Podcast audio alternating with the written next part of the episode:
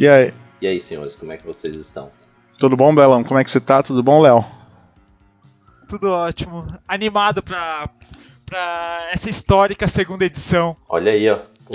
Estamos na segunda edição Exato, já. conseguimos voltar pro segundo episódio e mantendo a mesma ideia, né? De fazer esse papo aí descontraído e divertido com especialistas de merda nenhuma, assim, né? Só realmente uma, uma discussão boa e, e saudável.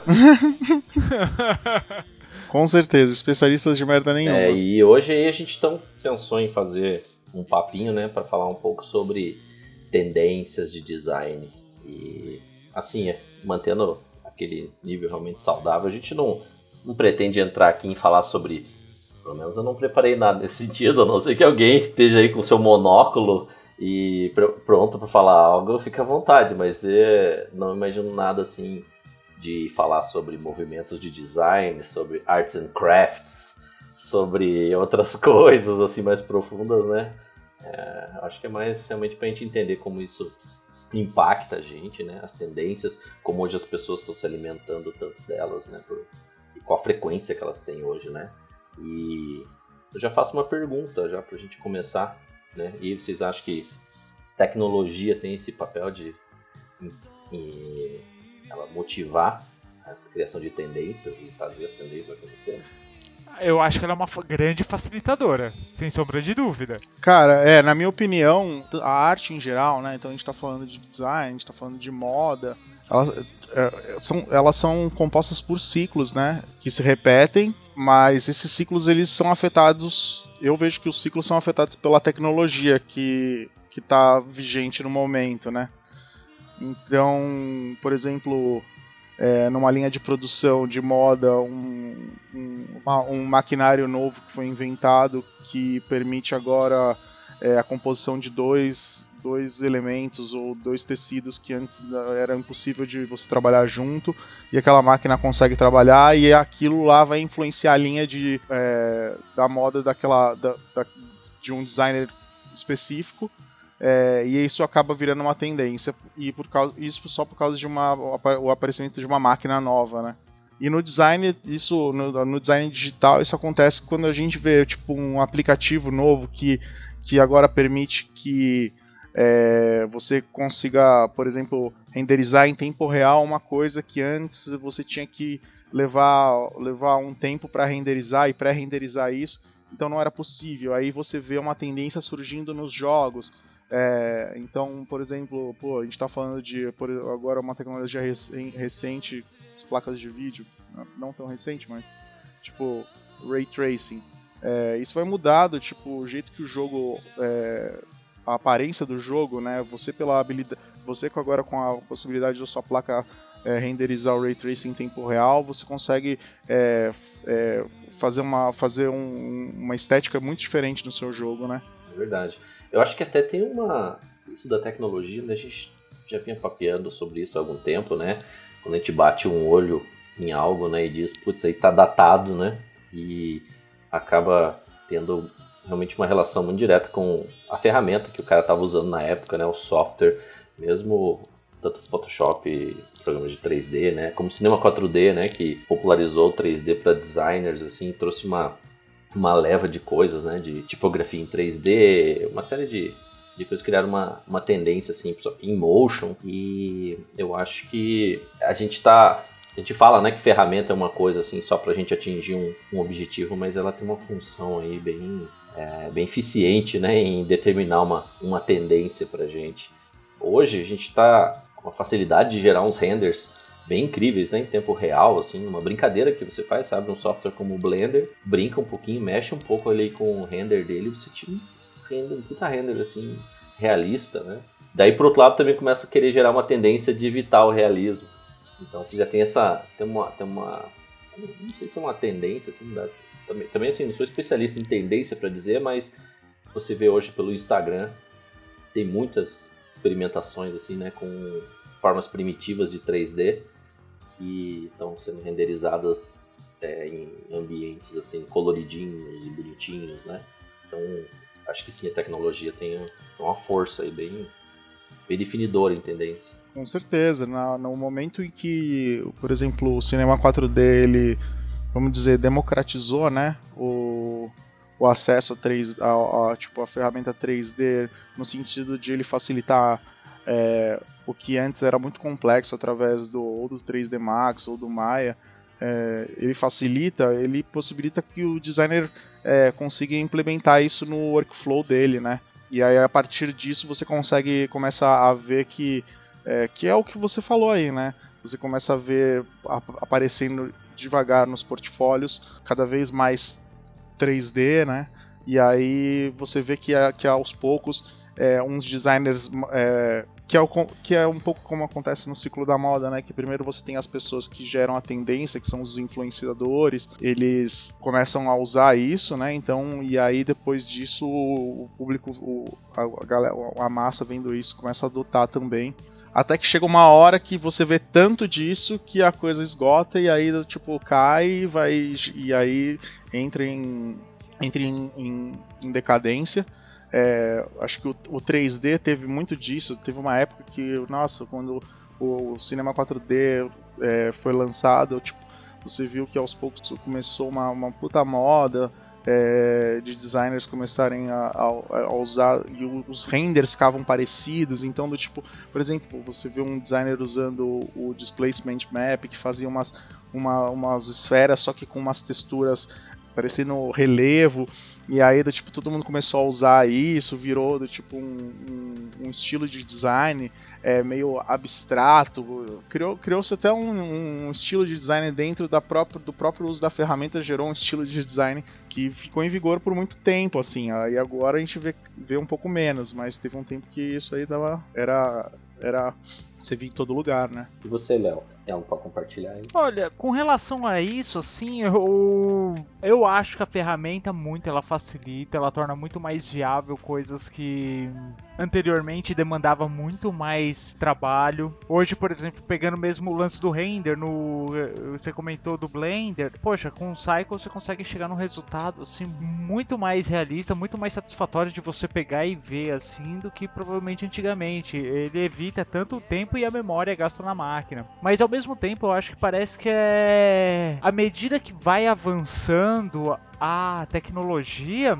a gente tende a, a, retornar ainda mais, de certa forma, às origens. É como um contramovimento, né? É muito legal. O After, cada vez mais assim, consegue atingir seja com plugin, seja com, com aperfeiçoamento da própria ferramenta, ele tem se tornado cada vez uma ferramenta mais completa para animação, VFX, pós-produção em si. Mas putz, eu adoro fazer com que o meu trabalho ali ele saia com um feeling um pouco mais antigo, para descolar um pouco do que, que a gente vê muito da tecnologia hoje em dia, né? Eu acho que é, essa contratendência ela acaba se tornando uma tendência, obviamente, né? A facilidade que chegou hoje, esses dias eu me vi querendo aprender o Procreate porque a primeira vez que eu peguei isso, assim, eu vi o que eu conseguia fazer no iPad, a tecnologia ali, o que eu conseguia trazer de animação, de ilustração, naquilo ali com a qualidade que tá, com o controle que eu tava, é uma coisa que eu pretendo agregar no meu trabalho, assim, coisa que antes não era comumente visto. Isso por causa da tecnologia, de certa forma. Sim. É, vejo que tem a limitação, de uma certa forma, ela acaba criando, né? Se pegar, realmente aí o que o Furi mencionou no começo, o Ray Tracing, né? Agora com tecnologia vigente dos games, né? Popularizada, ela realmente vai impactar muita coisa, né? Até a forma como você cria o game, vai usar a luz como um elemento de criação do game, né?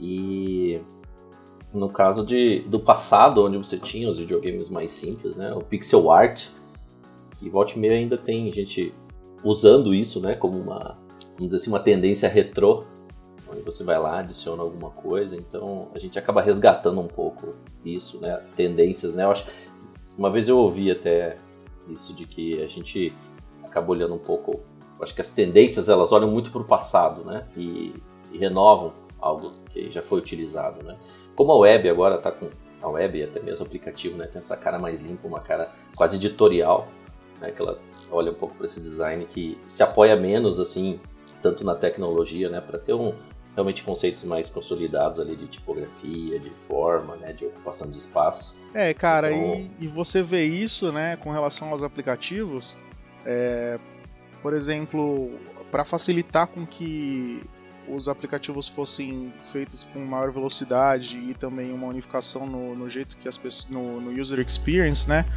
Tanto a Apple quanto quanto o Android criaram um, criaram um sistema, né? É, muito bem definido de boas práticas para você criar um aplicativo. É, ao mesmo tempo que isso ajuda, porque você não tem que a curva de aprendizado entre os aplicativos ela se mantém, é, isso gera, com relação ao design, você vê muitos aplicativos que são muito parecidos, né? É, então, até a história. É, e isso em prol de um sistema unificado que foi criado, né? O sistema ele, é, ele ajuda demais, né? Do tipo, eu acho que seria um inferno. É, do tipo cada um criar o seu jeito de fazer, o botão de back no, no cada um inventar um lugar para ele, um estilo, uma cor, diferente, ia ser um inferno, né? Você mudar de app para app. Então, mas ao mesmo tempo a gente acaba caindo numa coisa, por exemplo, essa coisa do flat design, né? É, que vem muito do que já está pronto no, no, no, no, no modelo que foi feito para ser replicado, né? É um senso comum. Isso rola muito com jogos também, esse tipo de coisa, se você for ver. Você tem lá o botão, você pega um jogo de plataforma, o botão de pulo acaba sempre sendo ali o B ou acho que é o X que fica ali embaixo. Ele acaba seguindo essa, essa mesma coisa, assim, já é um, um manual baseado num senso comum, assim, né? No, no inconsciente, talvez. É isso que. Atingindo isso, eu acho que ficaria legal. Do caso contrário, vai virar um cenário estéreo, né? Uhum. É, é, pois é, é isso eu acho até do da, de aplicativo, assim, ele acaba tendo uma, não sei se uma justificativa, uma necessidade, né? Essa quantidade de telas que a gente tem hoje em dia, né? Que você precisa fazer algo que seja bem maleável, modular, para levar para várias telas. E que o jogo ainda a gente consegue ter uma flexibilização por causa da direção de arte que tem que estar presente ali, né? Um componente importante dele.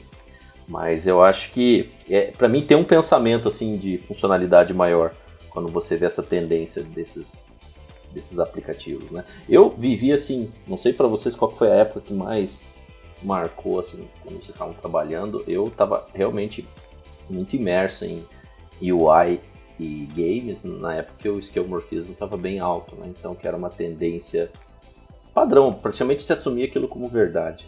Né? Não existia outra, não existia outra, né? Era estranho, assim, até achava que o trabalho estava inacabado quando era apresentado, assim, muito pixel pintado, sem aqueles ícones ser buscados. Exato.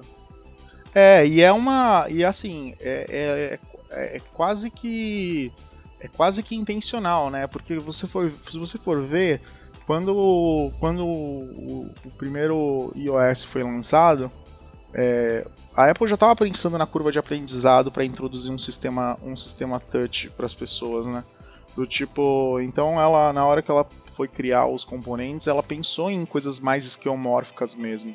E isso acabou influenciando uma, uma, uma grande parte do, do, do, design e do tipo, por muito tempo, por exemplo, do tipo, a Apple nas notas, né, por exemplo, quando você vai criar uma nota no, no seu celular, tinha textura de papel, o calendário ele parecia muito mais um calendário mesmo, o topo parecia com a paginazinha arrancada, do tipo, é, a Apple ela já sabia onde ela queria chegar, né, com o design dela, então você vê em termos de shape, as coisas, ela já tinha construído onde ela queria chegar. É, mas em termos do, do shader que iria em cima das coisas, ela começou a introduzir as pessoas para que elas não se assustassem, né? Então, tipo, hoje em dia a gente fala que tipo, tem uma criança, uma criança de, de 3 anos que pega um celular, desbloqueia, coloca na câmera, tira a foto. Tipo, é, os caras foram introduzindo do tipo um sistema todo é, até chegar e, e aí foram removendo o que não era necessário conforme as pessoas foram, foram aprendendo, né?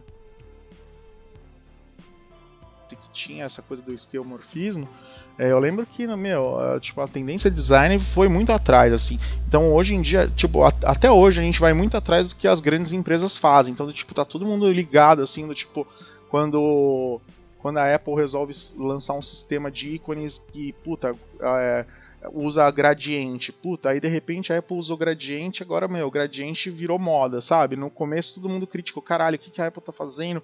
Gradiente, que esse ícone aqui da, de, da Game Store com três bubble, uma de cada cor, do tipo com gradiente. E de repente hoje em dia é um monte de gradiente, gradiente está sendo usado tipo até em design mais vanguardista assim.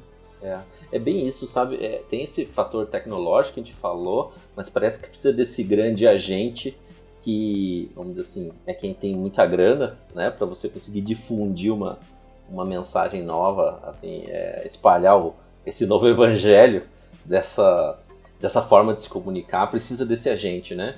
Acho que desde que a Apple começou a fazer interface, que ela vinha desde os primeiros Macs, né, que ela queria, levava essa, esse conceito muito forte de que a coisa precisava ter uma representação real, né, para ficar mais fácil de usar.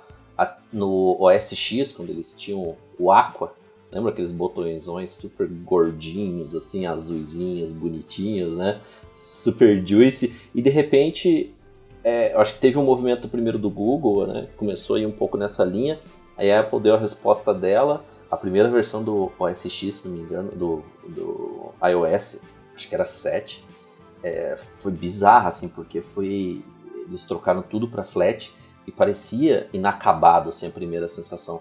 E realmente foi, parece que foi feito poucas pressas, assim, tinha uns ícones bem estranhos que eles foram arrumando com o tempo, mas aí com toda a força deles foi indo, foi empurrando, assim, e o mundo passou a aceitar e a App Store largou de ter aqueles ícones com bordas para ícones mais simples, né? Que hoje, você olha quantos ícones brancos você tem, né?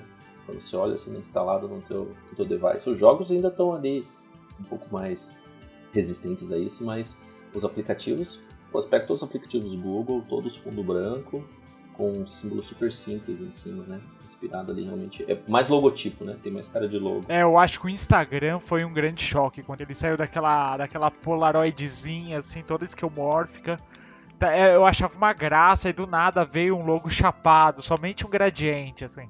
Foi, foi meio chocante. E, mas assim, até queria falar, até que comentou assim do dinheiro. A Apple não apenas né, tem dinheiro, como a, o, a imagem que ela tem, assim, que ela passa pro, pro mundo, ela é, ela tende a lançar tendências que envolvem beleza, assim, né? Design, sofisticação e tecnologia.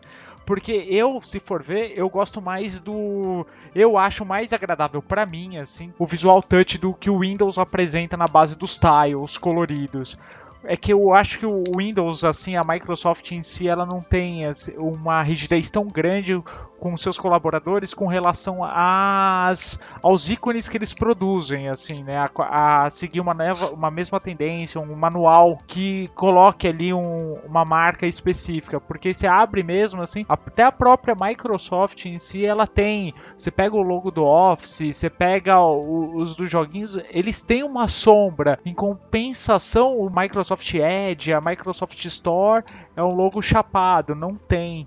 Mas eles bem que poderiam, se dependesse de mim, bem que poderia a tendência ser eles, assim, porque eu adoro Flat. E eles são, são menos consistentes, né, nesse sentido, assim.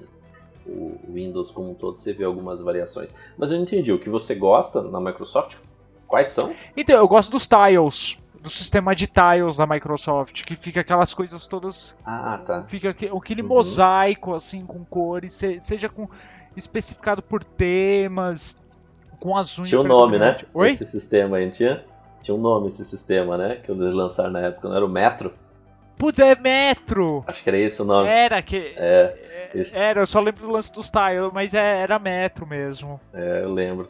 Daí eles deram uma, eles conseguiram até popularizar e eu lembro na época eles até ganharam um certo respeito assim, né, por estarem investindo em algo que realmente tinha uns princípios de design diferentes ali do que estava sendo feito, né? Eu tinha acabado de adquirir o meu primeiro iPhone, assim.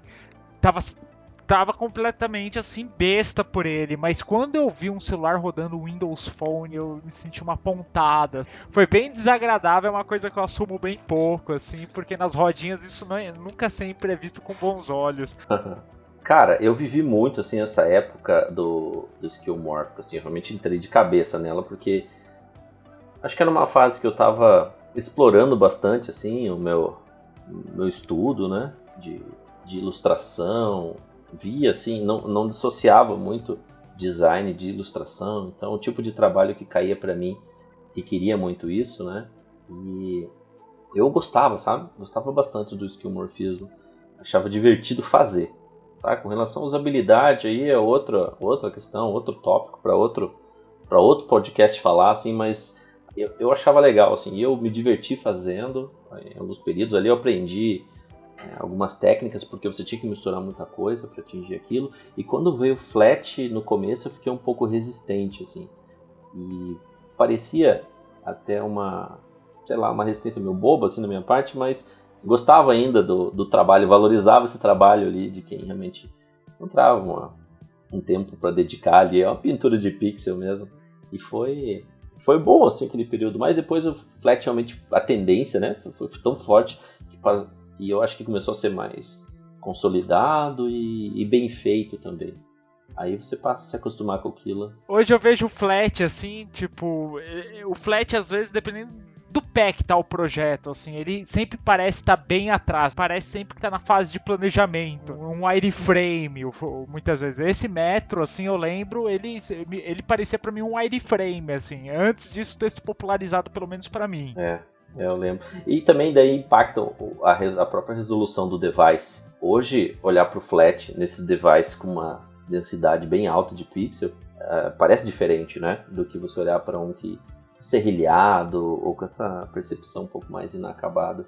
É, passou hoje, eu acho que tá, tá misturado, né, um pouco de tendência, assim, realmente o gradiente aí e aquelas sombras super exageradas, né, tão, tão no momento, né, se não me engano, esses nomes são aquela coisa, esquemorf, é, esquemorfismo, neomorfismo, flat, mas tá tá forte. Mas muda tão rápido, né? O pessoal já tá pensando qual é a próxima tendência aí. Pelo menos assim, pelo que eu tenho, pouco que eu andei pesquisando, não, não acredito que vai, vai ter uma mudança muito grande, não. Com exceção, vai, dos glitches, que eu acho que os glitches estão entrando na reta final deles, assim, e pra mim isso é ótimo. Uhum. Por mais que eu goste de do efeito ele, se popularizou de uma forma assim na, quando eu tava na publicidade eu fazia alguns comerciais que você não que, que não havia como ver glitch ali mas era pedido pela agência pelo cliente então rolou uma certa banalização mas acredito que quando chegar assim o, o cyberpunk ele vai vir utilizado para a forma como ele deve ser utilizado assim da, da maneira correta é é esses grandes produtos né? Eles têm uma eles têm realmente essa, essa força, né, para popularizar coisas. Que nesse caso é o efeito em prol da narrativa. Quando você imagina um cenário cyberpunk, você imagina um cenário construído assim de qualquer jeito, onde a tecnologia chegou num ponto onde que ela tá, ela é banalizada, as pessoas vão todo mundo constrói alguma coisa, logo todo e, e, as pessoas não têm esse background, né? Então, logo assim, as coisas apresentam defeitos, né? E o glitch está sempre ali para pontuar isso, né? Essa interface mal feita. É, assim como o scanline, né? Fica uma a tendência de usar scanline para você mostrar tudo que é holográfico. O que é holográfico ele tá sempre falhando, né? Com glitch, com scanline. Eu acho que tem uma a tendência também, ela tem uma forma de de servir para popularizar algo.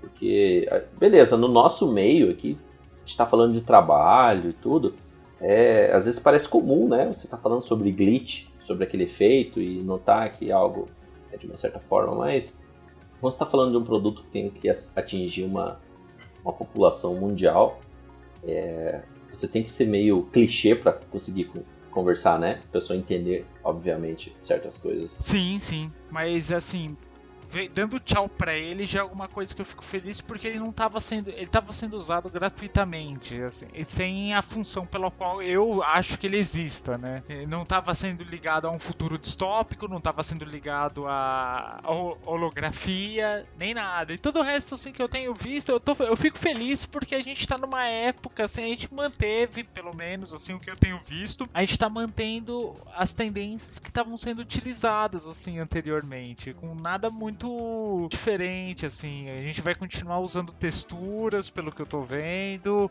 O grão, eu acho que grão tá cada vez mais presente, assim. O que traz uma sujeira junto com, com uns patterns com umas texturas grunges. Eu acho que tá bem legal a gente tá voltando também pro, pro craft com colagens, assim, uma coisa bem artesanal. Até que voltando, assim, por mais que a tecnologia avança, outro dia eu me vi pegando uma tesoura para fazer uma animação de um logo. Assim, eu, eu, imprimi, eu imprimi o logo e fui recor recortei ele, em seguida preparei uma mesa e fui, e fui fazendo as letras que formavam o logo, desdobrando de pouco em pouco e fiz ali um stop motion que acabou indo pro final, assim, foi bem legal, bem legal. Então, isso realmente, né? Você, igual a gente tava falando sobre. Você olha o tanto de coisa que a gente tem de ferramenta, né? Do Photoshop indo pro After, caindo num programa 3D, Blender, Cinema 4D, que você consegue ter um nível de, de resultado final assim compatível com grande produção, né? É, qualidade final muito alta. E aí você olha que aquilo massifica um pouco a coisa, né?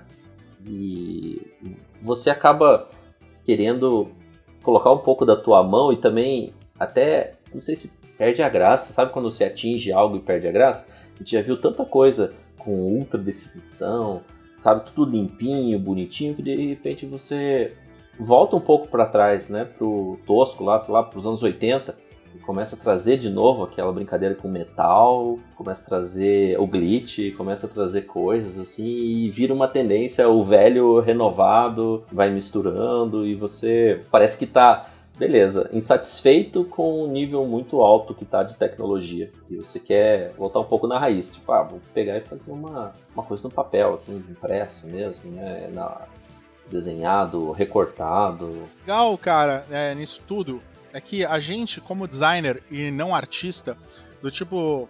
Eu sempre falo isso, né? O, o designer ele não é um artista, né? Do tipo, é, todas essas tendências é, a gente viveu e a gente teve que aprender, porque o nosso trabalho como designer ele não é autoral, né?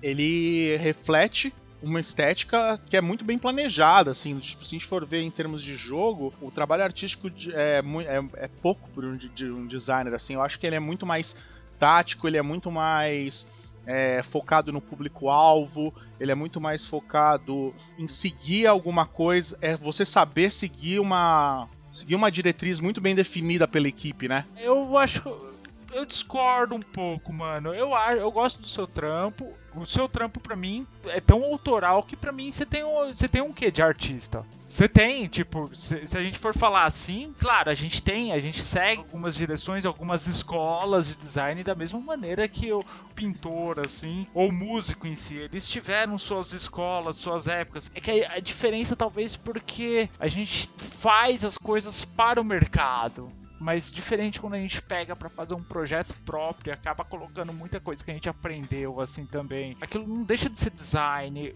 A gente, eu tenho aqui, por exemplo, eu tenho comecei a seguir alguns caras, tirando o, o Ariel Costa, Blink My Brain, que faz alguns trabalhos assim que você olha, você fala, mano, tem um nível ali que não é somente design.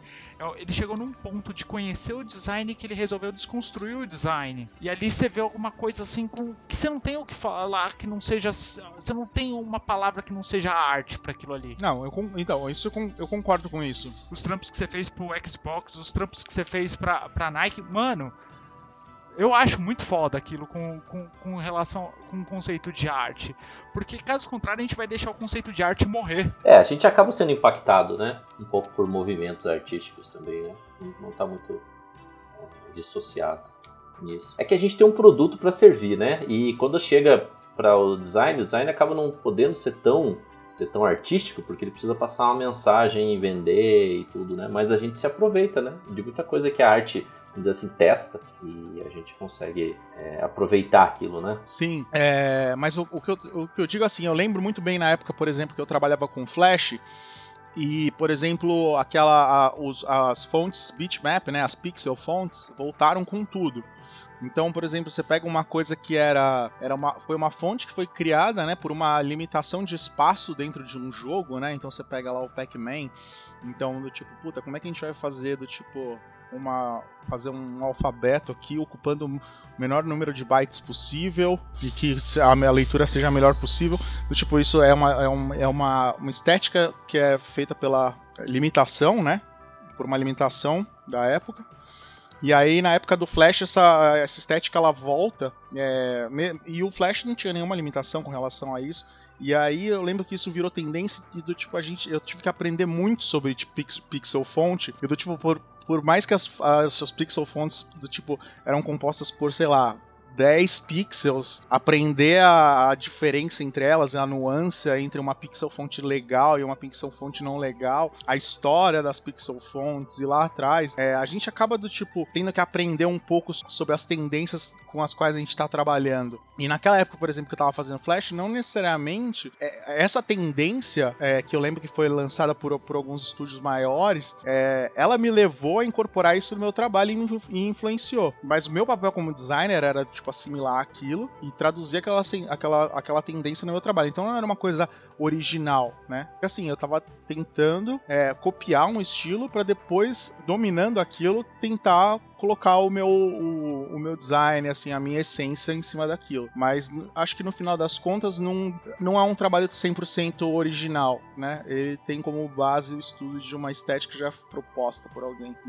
E não é como na arte onde você, por exemplo, é, não, não, não tá apegado a tendência nenhuma. Não... É, é. Mas até se vê a própria arte hoje, acho que sofre né, com tendência. Você abrir o Pinterest, abrir o Instagram e você olhar, cara, sei lá, a gente tá só começando, né? Você imagina daqui uns 50 anos, com toda essa acessibilidade, a quantidade de artistas que vai ter no mundo fazendo e replicando e tudo, sabe?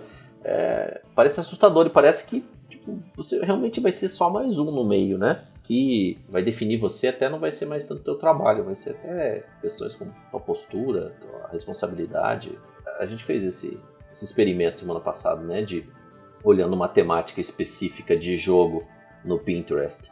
E a gente viu como aquilo lá se diluía né, em todos iguais, assim, né? Então, quando você olha para coisa medieval, assim, você olha todo mundo com a mesma pegada, né? Mesma pinturinha de madeira, todo aquele efeito, semelhante. Isso ocorre também no que a gente falou no primeiro episódio, né? Na própria interface futurística. Tudo com a mesma cara, assim, então. Pode incomodar a gente, talvez, assim, pode atrapalhar um pouco a gente. O público, eu acho que não é algo tão relevante, ele até talvez seja bom, né?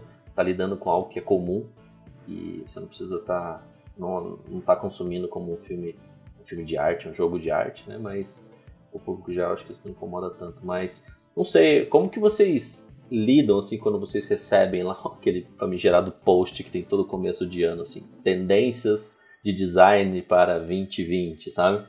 É, como que vocês veem isso? Porque lá o cara parece que todo ano é a mesma coisa, né? Tipografia grande, uso de gradientes com cores diferenciadas, fotos estouradas, sabe? E 3D, muito uso de 3D. Parece que são sempre as mesmas tendências, né?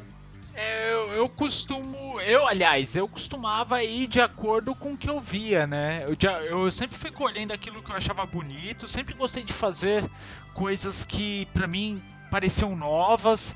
Quando eu fiz um clipe que foi com colagem, para mim foi baseado nos outros trabalhos que eu vi de colagem que eu achei animal, que eu falei, puta, isso eu nunca fiz. E olha como fica animal, Aí eu fui fazer, porque eu achava do caralho. Isso pra, isso pra mim era bem legal. Eu sempre fui guiado meio que por isso. Puta, achava alguma coisa legal, guardava guardava aquela referência. Aí não sei, né? De duas uma, eu sempre fui muito bem antenado, né? Sempre o meu crivo foi muito bom, modéstia à parte. Ou era uma questão de sorte. Eu também trabalhava com publicidade, muita coisa, muitas das artes, infelizmente, já vinham criadas ou vinha assim um keyframe da arte que eles queriam que seguisse. E acabava sempre sendo muito assim engraçado pensar assim, né? Sempre fui, acabei que eu sempre fui guiado por causa disso, né? Até você falou as pessoas de fora em si, né, que não tem essa visão artística das coisas, podem ver, pode ver completamente diferente, né? Mas é, é a pessoa tá ali só para consumir mesmo, né? Algo como um jogo, né? Que você já espera que o jogo ele tenha aquele, aquela cara. Sim, a gente como artista, a gente leva isso em consideração também, né? Isso é, isso é engraçado, isso é engraçado por assim falar, né? Mas na verdade é, acaba também sendo às vezes mais um peso a mais para você, mais uma preocupação maior, porque muitas vezes, tipo, a decisão de um artista de sair daquilo ali e apresentar algo que não seja uma tendência pode, o negócio pode ser lindo, a ideia pode ser fantástica, mas você vai apresentar alguma coisa que muitas vezes pode soar datado, você pode sair fora daquilo ali ao mesmo tempo como você pode criar uma, uma nova tendência. Mas é muito difícil você ser um artista hoje em dia e querer validar a tua obra, assim, partindo de um princípio que você está usando um negócio completamente novo.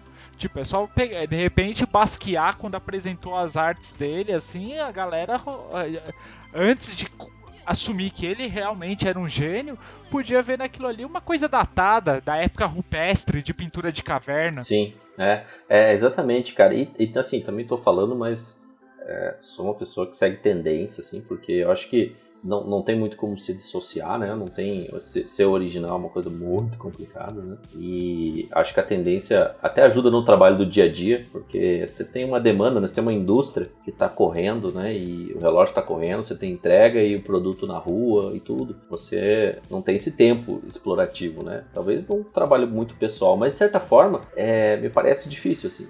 Me parece difícil, porque tudo você encontra um grupo, né? Quanto mais você tenta se diferenciar de uma massa, mais você se parece, né, com, com um pequeno grupo. Ah, se você vai, sei lá, vai começar a fazer um tipo de ilustração, ou, ou assim, a dizer, ah, tipografia gótica, vou me especializar em tipografia gótica, você se aproxima tanto daquele universo que você começa a se parecer com todos os outros tipógrafos que fazem tipografia gótica, né? Que podem ser poucos, mas você está parecido com eles realmente, assim, eu, tipo, você tava falando, ah, você vê vídeos de tendência. Eu acabo vendo, assim, eu acabo vendo os vídeos de tendência. Eu acho que, assim, é, é eles para mim parecem mais um vídeo de entretenimento do que qualquer outra coisa, porque eu não sei, eu não, eu não sei, eu não sei muito bem, assim, o que me, o que falta eu saber nesses vídeos de tendência é saber, porque assim, eu vejo esses vídeos de tendência, eles falam muito assim, ah, vai ser isso, vai ser aquilo, vai ser gradiente, vai, o drop shadow voltou, mas aí eles não falam a origem, do tipo se isso já foi usado antes. Eu acho que falta embasamento, sabe, nesses vídeos. Eles falam muito de, de tendências e, e, falam de maneira muito mastigada já. Mas o fato é que, assim, não dá pra negar, as, as tendências existem. Assim, tipo, você, você pega agora, por exemplo, é, filmes e séries é, on demand, né? Tipo, Netflix, é, Apple TV, do tipo o Amazon, se você for ver o design dentro do aplicativo para você fazer a seleção de filmes, cara, é, é, é muito parecido, cara. Se fizer. Parece. É, tipo, é, é, se você não falar isso, isso é uma tendência, eu não sei o que, que é, entendeu? Fugindo um pouco daquela. daquela do, do, do, jeito que o thumb é feito no YouTube, o, a, o thumb, o thumb pro pro streaming, né, pro serviço de streaming, ele é um pouco diferente, a forma que você faz o, o, o enquadramento da cena que tá dentro. Aí depois, em termos de usabilidade, o, do tipo, alguém vai e fala assim, ó, oh, então tô falando assim de tendências de UX, por exemplo, que tá, tá, primeiro eu falei de uma tendência de design, aí depois você vai para uma tendência de UX. Quando você passa o mouse em cima do, do, do título do filme, rola um pequeno trailer dentro do botão. Né, dentro do o rollover é, um, é o trailer já né? Ele, ele, ele, começa a reproduzir o som. Aí, tipo, todo mundo pega essa tendência, vê que funciona bem pra caramba. O nível de, de pessoas que clicam naquele botão a partir do momento que o rollover é um trailer aumentou. E aí todo mundo vai e faz isso e isso vira uma tendência. O jeito que, por exemplo, sites de, de, de comércio, por exemplo, Mercado Livre, Amazon, mesmo os mais fuleiros, Gearbest, Banggood tipo, todos eles seguem o mesmo estilo de, de, de, de, as mesmas regras de design, os tipos de destaque, as cores que vão te chamar para o clique de comprar, para o clique de desistir, é, aonde posicionar os elementos que vão te sugerir é, produtos que, que são relacionados a sua, ao seu gosto e que usuários que compraram esse produto também compraram estes e que, meu, é, vira uma tendência, que é, é uma coisa de UX que, que, que é uma que, que é uma é uma ferramenta feita para o cara comprar mais e aí vira uma tendência e você vê isso ao redor de várias plataformas. É esse tipo de tendência que eu tô falando. E eu acho que isso também se repete nos jogos, né? Do tipo, vou pegar. Você pega lá o Brawl Stars, tá? Tá. É... E tu, tipo, ah, o jeito que eles fizeram a loja tá funcionando. Tipo, todo mundo vê que as métricas estão ótimas. Meu, do, tipo, ah, a galera o... vai e começa a virar, copiar é, e vira uma tendência do tipo o, o, grid, aonde posicionar Sim. o botão, o tamanho do botão, tipo, vira uma tendência, né? É, é, acaba sendo justificado um pouco pela oportunidade de mercado, né? Como tem tantos outros, assim, mas. É, e, e o X até acaba virando um, um pattern, né? Vira, ele acaba saindo da tendência para virar uma coisa de senso comum que já é uma ah, esperado, né? Que menu esteja no certo lado, que o voltar esteja no certo lado. Acho que a gente ainda, quando a gente fala de, de design, design visual, você ainda consegue soltar um pouco dessa marra, mas é um universo limitado, né? A tendência realmente parece que a, a tendência ela empacota um pouco as coisas pra gente. Vou até te dizer que de certa forma facilita em certos projetos comerciais. Né? Quando você não é, não é o tipo de projeto que você está pensando, é esse é meu portfólio, esse é meu projeto, esse é o tipo de coisa que eu realmente gosto de fazer, mas ele, sei lá, facilita um pouco o meio de campo, né? Porque o cliente está preparado já para receber aquilo também. Né? Então ele espera de você algo relacionado à tendência, é como assim, eu vi, eu vi um pouco disso assim, uma vez, até achei estranho, né? Um comentário sobre uma pessoa assim, ah, esse designer realmente o cara tá, tá antenado, né? O cara tá nas tendências. Eu realmente não sei se isso é bom, sabe? Quando se fala do cara assim, porque ele tá, tá indo um pouco com a onda, né? Mas não sei se tem, se tem um pouco dessa escapatória. Tem, vamos dizer assim, sendo. Eu não sou purista, nem nada nesse sentido, assim, eu sempre muito chegar num drop shadow, num gradiente, assim, já de longa data, de textura, assim, sabe? Sempre gostei muito. E tem aquela coisa, né, do design mais dizer, raiz, assim, né? Daquela coisa é a tipografia, solta. O design suíço, né? Um design bem suíço, assim, que tem a base para tudo né? e que tem gente que enxerga aquilo como. A... Eu acho que a web está se apropriando um pouco daquilo, né? Se apropriou, talvez esteja passando já um pouco, de os sites terem uma cara de revista, né? onde tudo está flat, está tudo com a mesma, no, mesmo nível, não tem brincadeira ali com, com camadas né, e profundidades. Mas eu não sou muito assim é, purista nesse sentido de estar tá defendendo aqui tô mais pensando nisso, assim. Tem certas tendências que eu acho que elas são demais, assim, que é meio perigoso de seguir. Mas para você também poder, sei lá, dormir tranquilo, né? Por exemplo, se te passassem um briefing agora para fazer um novo browser de internet, cara, você vai meter a barra de, de endereço no, no, sei lá, mano, no footer. Tipo assim, não, não é lógico, sabe? Do tipo, cê, tipo, por mais que você queira ser original, Sabe? Isso não é uma coisa que você faz, do tipo, pela originalidade. A originalidade vai estar em outras coisas, mas do tipo. Tem, tem tendências que elas acabam. É, elas têm uma. Tem tendência, tem, existem as tendências, mas por cima dela tem umas. Tem, tem coisas que são ba bases que são bem construídas e que são desligadas do, de, do, que é, do que é moda ou que não é. Uhum. Né? Tem uma justificativa, né? Tem um pensamento ali por trás acaba que a ideia, né? A ideia tem um papel muito importante Sim. em cima de tudo que você faz, né? Uma justificativa em cima de por que está tomando uma certa decisão, por que, que eu estou usando um gradiente, né?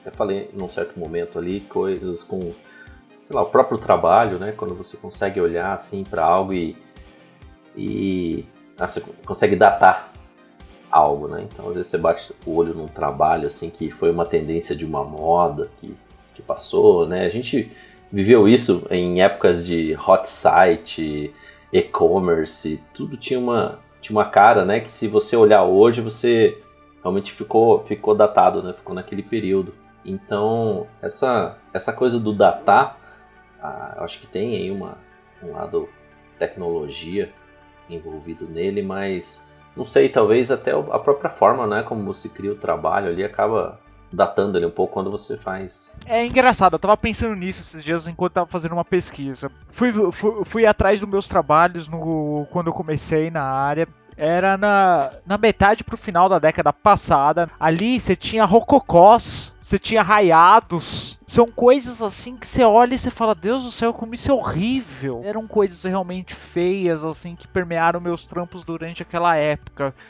eu não consigo imaginar essas coisas voltando. Eu acredito que um dia elas devem voltar. Minha cabeça, eu espero que ela esteja trabalhada até lá. Porque assim, eu, se eu for pegar outras influências minhas, assim, eu pego o Blink My Brain, o Ariel, voltando nele, cuja referência era tanto o Soul Bass quanto o Terry Gilliam. Porra, Terry Gilliam, pra quem não sabe do Monty Python, ele era o único americano responsável por fazer as animações de colagem, as aspirações, assim. E você tinha o Soul Bass também, né? Eu conhecia um pouco dele já por causa dos filmes do, do Hitchcock. Vi muitas coisas animais a respeito dele. Nossa, eu sou muito fã do Soul Bass, cara. E assim, eles são muito dos anos 60. E é engraçado porque pra uma galera que daquela época, assim, digamos, imagino dos anos 70, anos 80, a galera que trabalhava nessa época devia olhar para ele pro design deles como eu olho hoje pros meus raiados e rococós da década passada, saca? Eles são bem mais velhos, eles eu não vivi essa,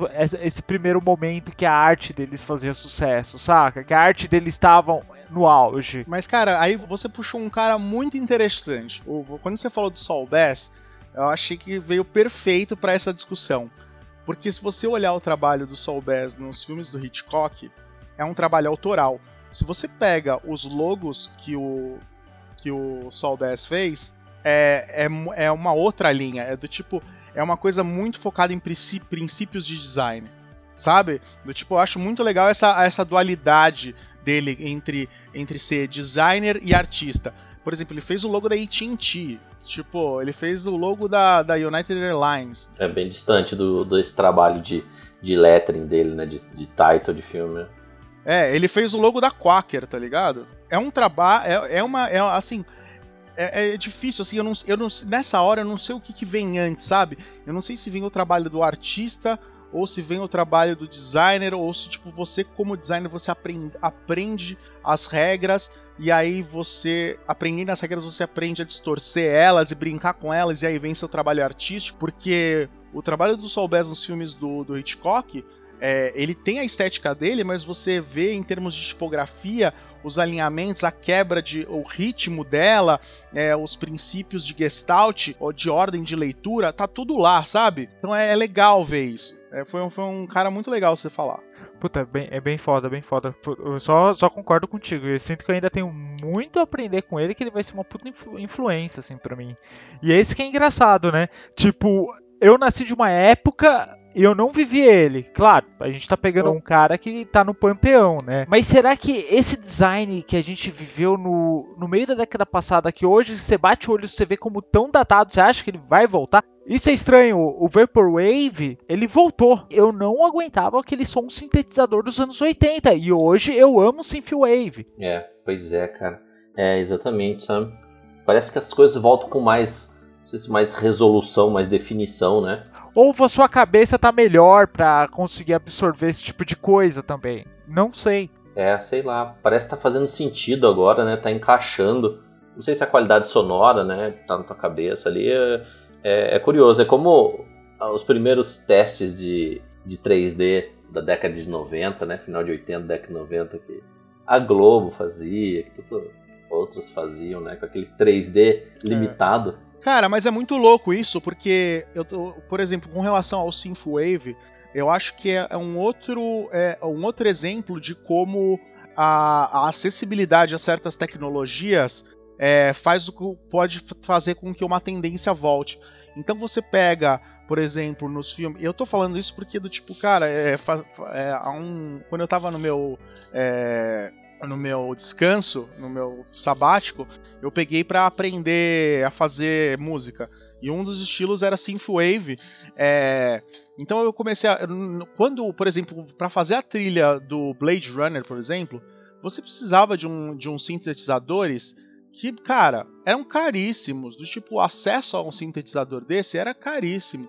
É, então, tipo, para você é, fazer um som daquele, você já tinha uma barreira, que era a barreira do equipamento.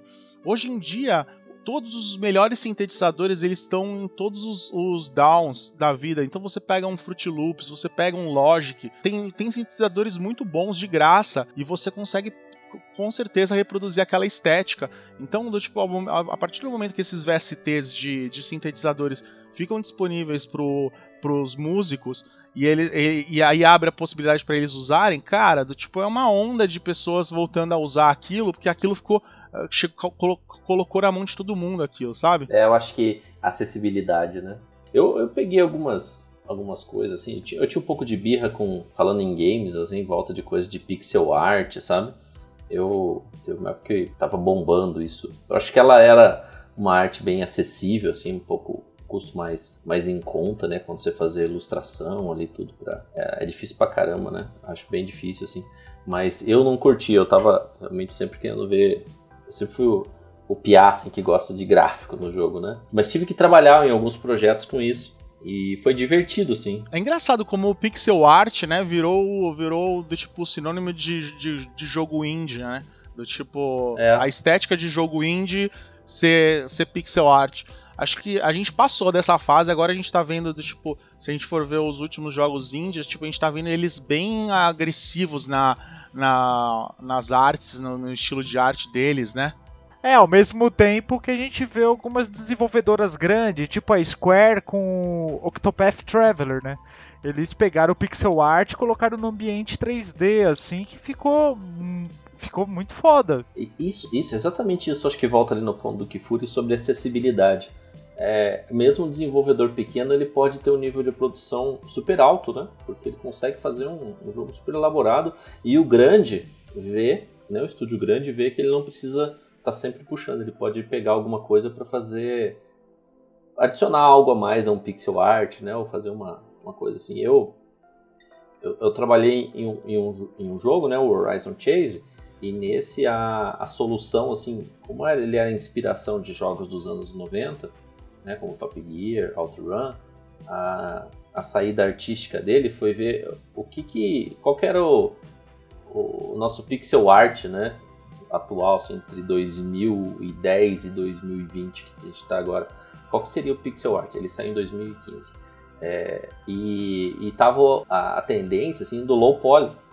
Então o low poly tava com essa cara do seria o pixel art da atualidade.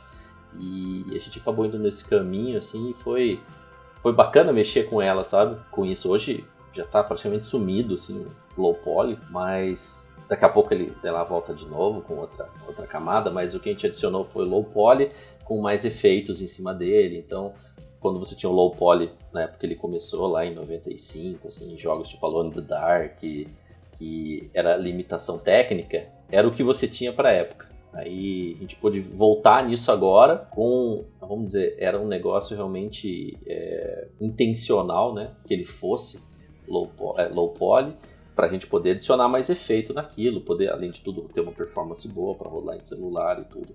Mas aí, de novo, acho que a tecnologia e a acessibilidade né, que você tem a um recurso fazem também a, uma tendência crescer. Eu estava jogando, eu baixei o jogo da, da Fórmula 1 e na época, até quando eu estava fazendo a interface do Horizon Chase, tinha uma o fundo assim, eu tinha feito ele com low poly, ele ficava mexendo e tudo. Aí eu fui peguei o Fórmula 1 2019 para jogar dias atrás e vi eles usando low poly no fundo, assim, sabe? Então, tá todo momento, né? Eu não sei por que, por que, que o cara pegou e teve essa ideia. Não tem nada no jogo, assim, low poly. Nada, assim, que, que, que age. Mas talvez tenha sido só pela estética que o cara achou ali e colocou de fundo. Mas achei curiosa a decisão dele perto de 2020, assim, ainda tá, tá, tá, tá insistindo no low poly. Outro, outro dia eu tava jogando o jogo, não é, ele deve ter no máximo um ano. Ashen. Ele é um estilo, um estilo Dark Souls. Cara, com os gráficos lindos low poly, os personagens sem rosto, mas eles atingiram um nível de detalhe no cenário que você olhava, era, era uma evolução do low poly, e isso trouxe uma sensação muito boa de jogar o jogo, assim. Um, um, ao mesmo tempo ele era limpo, ele era profundo, assim. Eu não sei se na época, se vocês tiveram a oportunidade de jogar, né, um jogo como é, década de 90, assim, Flashback, Out of This World. Opa! É, esse uhum. jogo, eles tinham, né, um low poly ali e teve... Eu não sei se esse jogo foi pra frente, tá? Eu acho até, eu espero que vá, mas me lembrou muito esses jogos da época que está sendo feito agora e os caras estão adicionando uma penca de efeitos em cima dele e ele tem um pouco daquela característica, me lembrou muito flashback. Vocês viram o trailer do Last Night? Eu vou postar para vocês, dê uma olhada, é, dá uma olhada assim. Ele, ele é incrível, cara. Eu acho a direção de arte dele incrível. Eu não sei se esse jogo foi para frente porque teve uma, um problema dos desenvolvedores, rolou uma, uma, uma briga lá. O cara teve umas atitudes assim duvidosas toscas, assim, meio machistas no Twitter, assim, sabe? Rolou umas tretas com umas meninas lá, então. Mas, cara, é lindo. Se vocês derem uma olhada assim nele, assim, ele tem um pixel art, mas a iluminação dinâmica dele faz uma diferença, cara. A atmosfera dele é. Você estava falando do Another World? Ah, cara, é outro jogo que gerou uma tendência, né, nesses nesse, nesse, nesse, nesse gênero, o tipo. O, foi um dos primeiros jogos que os animadores pegaram do tipo uma animação real e fizeram do tipo uma rotoscopia em cima. Então você tem a cena do carro, que do tipo o carro vem assim, do tipo dá uma derrapada e o carro é todo em 3D. E do tipo, eu tava vendo um documentário que mostra como é que eles fizeram, e tem a cena exatamente filmada em VHS do carro vindo e pro cara rotoscopiar. E aí você vê essa tendência ser é, usada. Então você depois você tem o Prince of Persia, que também tem esse estilo de animação que é rotoscopiado em cima de um personagem. É, é, os fundos do tipo eles começam a usar aquele o sistema de parallax é, agora em jogos de side-scroller, é, vira também uma tendência. Do tipo, não tô falando que o, que o, que, que o Parallax é uma coisa original dos, dos games, tipo, uma coisa puxada da, do tipo do, do, sistema que a Disney inventou, né? De Parallax. Mas aí você vê essa tendência ser usada nos games, né? Do tipo, puxar de outras fontes e trazer para o mundo dos games, né? É, é essa mistura, né? Essa mistura eu acho muito, muito louca, assim. E esse jogo cabia em um disquete, cara. É impressionante como, como se fazia um milagre, né? Até por isso, até por isso eu falo do tipo pra galera assim, do tipo, é uma coisa assim, quando eu tô procurando, buscando referências para um projeto, quanto mais distante da quanto mais distante da internet você tiver, é, eu acho que é melhor, sabe? Do tipo, às vezes, cara, já deu muito errado para mim olhar, ficar olhando no, muito no Pinterest antes de começar um projeto. A chegar a um ponto que eu não conseguia fazer nada, não conseguia sair do, de, de tudo aquilo que eu tinha visto. É, e, e, é um pouco assustador assim, porque você olha o. Se você cai num, num board de um Pinterest, você clica numa imagem, ele, o sistema de inteligência dele te mostra tudo que é parecido. E do tipo, cara, é muito parecido. Do tipo, a, é do tipo, se você tá. Se você tá pegando daquela referência, você já tá pegando a referência da referência que pegou da referência. Sabe? Você já tá num, num nível de diluição daquilo é, que fica muito difícil de você ser original. Então, assim, é muito legal, por exemplo, tipo, por exemplo, para esse projeto novo que a gente vai começar, por exemplo, acho muito legal pegar referências de outras áreas totalmente diferentes. Eu não tô falando que você precisa ir em livro, mas tipo, meu, em vez de você abrir o Pinterest, abre a Wikipedia, sabe? Pesquisa sobre as tendências de arte, da... começa a pesquisar sobre do tipo era medieval, do tipo aí do tipo os estilos de arte, sabe? Do tipo é uma, uma coisa que eu sugiro para todo mundo, assim, em vez de você começar um projeto pesquisando no Pinterest, experimenta um dia começar na, na Wikipedia, cara, e ver onde você vai cair. Sabe? Cara, é bem foda, deixar te levar assim pelos links, sublinks, assim. É, exato. Vê onde é a sua pesquisa, o seu interesse. Porque, porque o Pinterest tá na sua cara, cara. Tipo, cair no Pinterest e, tipo, é, tentar fazer algo original do tipo, quantas vezes já não tentei fazer isso e do tipo, saiu do tipo o mais do mesmo, porque você tenta mudar uma coisa aqui, uma coisa ali, quando você olha de longe, fecha um olho e vê só o borrão do lado do outro é igual, sabe? É, é o, por, o porco continua um porco independente do batom ser passado nele, né? É, eu acho assim, é, hoje em dia é muito mais difícil, cada vez mais difícil a gente criar alguma coisa original. A gente não tá, você não você não vai refazer a roda, né? A gente tenta sempre dar um trato, mas assim, a funcionalidade dela continua sendo a mesma. A gente vai respeitar algumas coisas do tipo o fato dela ser redonda, mas todo o resto a gente tem cada vez mais se distanciar daquilo que a gente tem visto. E de fato o que a gente vê mesmo, o, esse projeto que nós vamos fazer, para a gente não cair no comum, a gente tem que fazer uma pesquisa bem profunda. Eu acho que você tem toda a razão, Kifuri, com relação a isso mesmo, mano.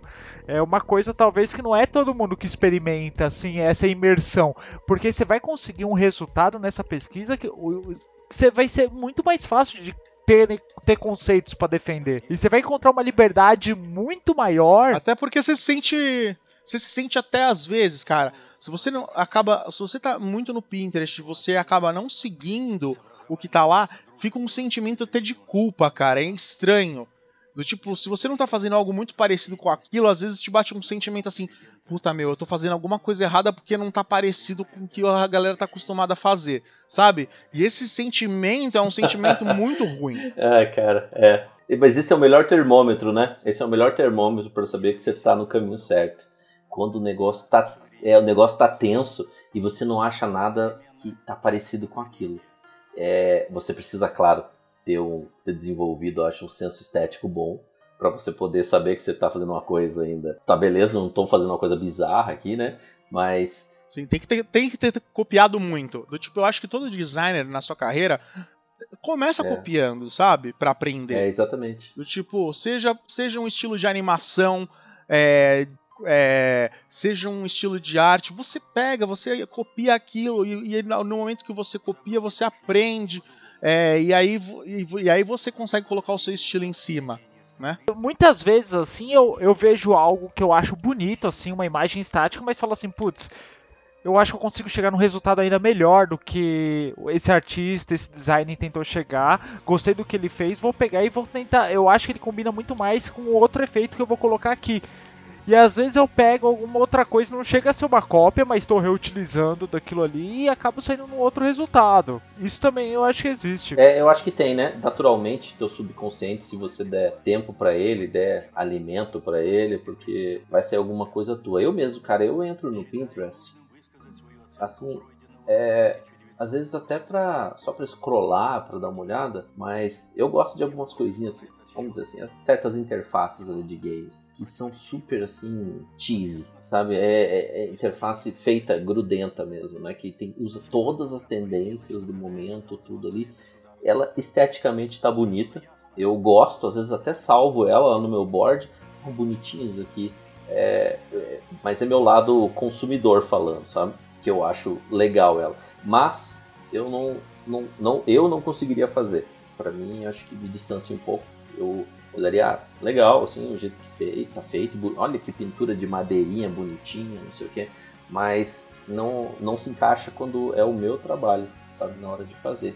Mas acho bonito, acho, acabo consumindo, acho bem legalzinho. Mas é, eu acho que quando a gente senta e tá ali com a tela em branco e vai começar, vem lá de dentro algumas coisas. Claro, se você realmente tem, tem esse gosta, né, realmente da, de fazer assim algo novo e não derivativo, eu acho que vem uma força lá que vai te empurrando. Mas no fundo, assim, até o tema do podcast não era nem para ser originalidade, né? Era para ser tendência. No fundo, a gente acaba sendo. A gente está dentro de algo, a gente está dentro de um grupo. A gente mesmo forma um grupo. A gente está no grupo de games, por exemplo. O grupo de games se autorreferencia. Pode referenciar num jogo super obscuro, talvez, que vai te dar um caminho. Mas se você pegar é, jogos indie, por exemplo, ele se autorreferencia. Ele já tem uma cara hoje muito definida, né? Um estilo muito definido.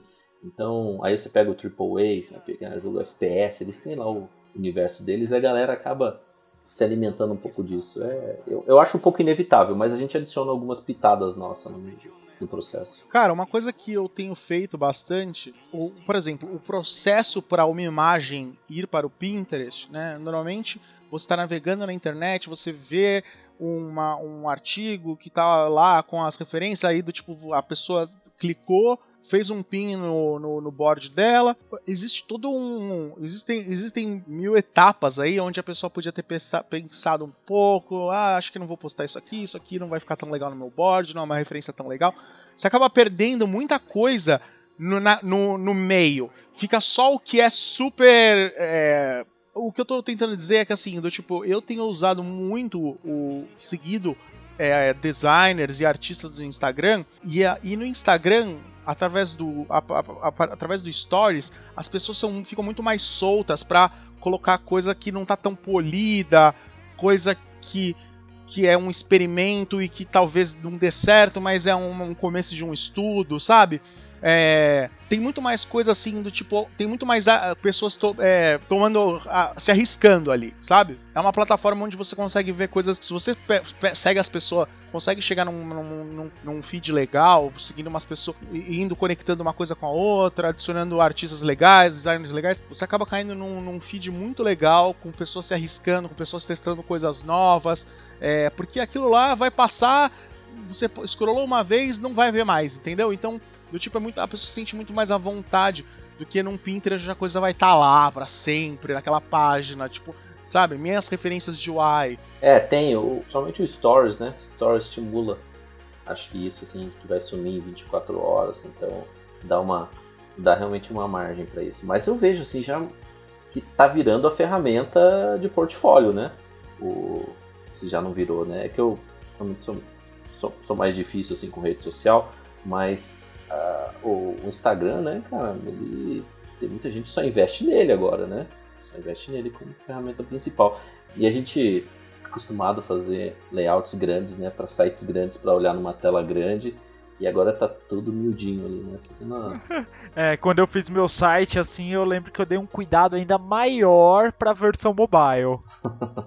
é. É, se você for ver hoje as pessoas, assim, na pressa, dificilmente eles vão sentar na frente. É muito mais fácil você ter um tablet em casa do que você ter um, um você ter um computador propriamente montado. Se hoje se eu tivesse de repente, se eu não gostasse de jogar num computador, se o meu trabalho não envolvesse estar ser feito num computador, eu não sei de repente se eu teria um computador hoje em dia, se não seria caro demais para mim assim manter isso. Teria um tablet com uma resolução alta, eu consigo fazer um monte de coisa hoje. É, até, até isso a gente tá falando de ferramenta que molda um estilo, né? Do tipo, você vai ver assim o iPad, o jeito de trabalhar nele, do tipo, quanto isso não influencia também a estética do que a gente vai fazer, sabe? Do tipo, eu não sei se faz sentido, eu não sei se faz sentido o que eu tô falando, mas é que na minha cabeça faz um pouco de sentido, é. assim. É, isso, cara, tipo... faz, faz muito, tá? Por exemplo, quando, quando tem uma ferramenta. Quando, a, quando, uma, quando existe uma ferramenta de grid, quando a ferramenta de grid foi introduzida, tipo, é muito mais fácil as ferramentas de programação de site ficaram mais, por exemplo, é, mais acessíveis para pessoas que eram menos programadoras e mais designers, os sites começaram a, a ganhar uma estética, um, tipo, não ficou com aquela cara de site feito por programador, sabe? É. É, é, os games passaram por isso também, né? Ferramenta, sim, a ferramenta ela é ótima, ela é fantástica quando você não sabe o que foi, não sabe que ela foi utilizada ali. Por, eu caracterizo como ferramentas, além do After que eu trabalho, o, os plugins que muitas vezes eu utilizo. Você bate um olho num, num Saber, poxa, quantos trailers de jogos? Você pega o Gwent, você pega o trailer do Gwent, jogo de cartas do Witcher, você pega o NHL, você vê o Saber ali, você bate o olho e você identifica que é ele. Ele grita. Você acha isso ruim? Sim, sim, os lança tipo tipo Plexus, né, o Trapcode Form, o Trapcode Particular, do tipo, a partir do momento que o, que o plugin sai, cara, sai um monte de coisa com aquela estética, sabe? Do tipo, é, partícula voando, a, a, tipo, coisas sendo conectadas, porque o Plexus é, deixou mais fácil isso, sabe? Exato. Mas vocês acham isso ruim? E esses são os primeiros a ficar datado, na minha opinião. É, não.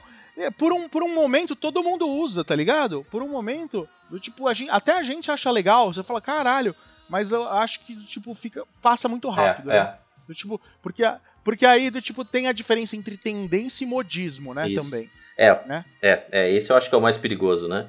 O, o modismo. É, eu ia até perguntar sobre isso, assim, porque eu, às vezes, é, até o Léo, a gente estava discutindo esses tempos sobre. É, tem uma penca de plugin e coisa para o After, né? Que você pode usar para facilitar algumas coisas, mas que a gente acaba ficando no After cru mesmo, né? E muito porque você acaba olhando aquele plugin, você olha assim, diz, putz, ele é, entra um lado assim de que ele realmente dá tanta, ele é tão acessível que ele acaba virando uma moda, né? De utilizar o Saber é um realmente que ele ele determina muito, né? Ele fica muito explícito ali quando está sendo usado. Para mim, o Trap Code também, cara, já está num ponto assim de risco é, absurdo, assim, sabe? De, as partículas dele, o 3D Stroke, essas coisas estão. Não, quando, quando o cinema 4D introduziu o MoGraph, cara, tipo, meu, é uma doida, mano, MoGraph pra todo lado, cara. Do, tipo, esferas, é, do tipo, que, mano, você jogava num, num Cloner Object, ele fazia tipo, uma, um aglomerado de esferas, e aí, do, tipo, você colocava um modificador que, do tipo, cada uma ficava de um tamanho diferente. Mano, já era, tava fácil demais, mano. Era esfera para todo é. lado. Eu tenho, eu, eu tenho alguns pontos fracos, assim, cara, com relação a, a Glow, Depth of Field. Cara, essas coisas, elas me, me atraem, assim, e, e eu fiz alguns... É, você tem uma coisa por é, elas. Mas isso, isso eu já não acho que de repente é um plugin. Isso é estética. Tipo, você consegue, por exemplo, um glow, um bloom. Você consegue um depth of field com uma câmera, você consegue chegar um pouco nisso. A mesma coisa aberração cromática. A gente consegue chegar nisso, assim. Eu acho que tem um limite, um limiar assim de coisas. Um, um limite para isso seja um flare natural e o flare que o JJ Abrams usa. É. É, ali, ali realmente é, é, não sei, uma assinatura ali que ele que ele acabou usando no filme, né? Por exemplo, assim, uma aquela tendência que veio, foi, diz que é promessa e que vai, que é o VR. Né? Então, que ele vai provavelmente determinar assim, a, a hora que ele der certo, como ele der certo, não sei assim, quando ele dá certo, que ele vai impactar o nosso trabalho diretamente, criação de interface. Né? Então, como a gente vai, é, vai ter um novo limitante ali, porque você vai ter um espaço 3D que a interface vai se movimentar, enfim, tem, um, tem uma série de coisas envolvidas. E aí ele também na parte de ilustração. Vocês já viram aquelas Quill Illustration? Tem o Goro Fujita. O cara é um puto ilustrador e hoje ele está totalmente focado em criar ilustração com o Quill. E é uma ferramenta que está no mundo virtual ilustrando.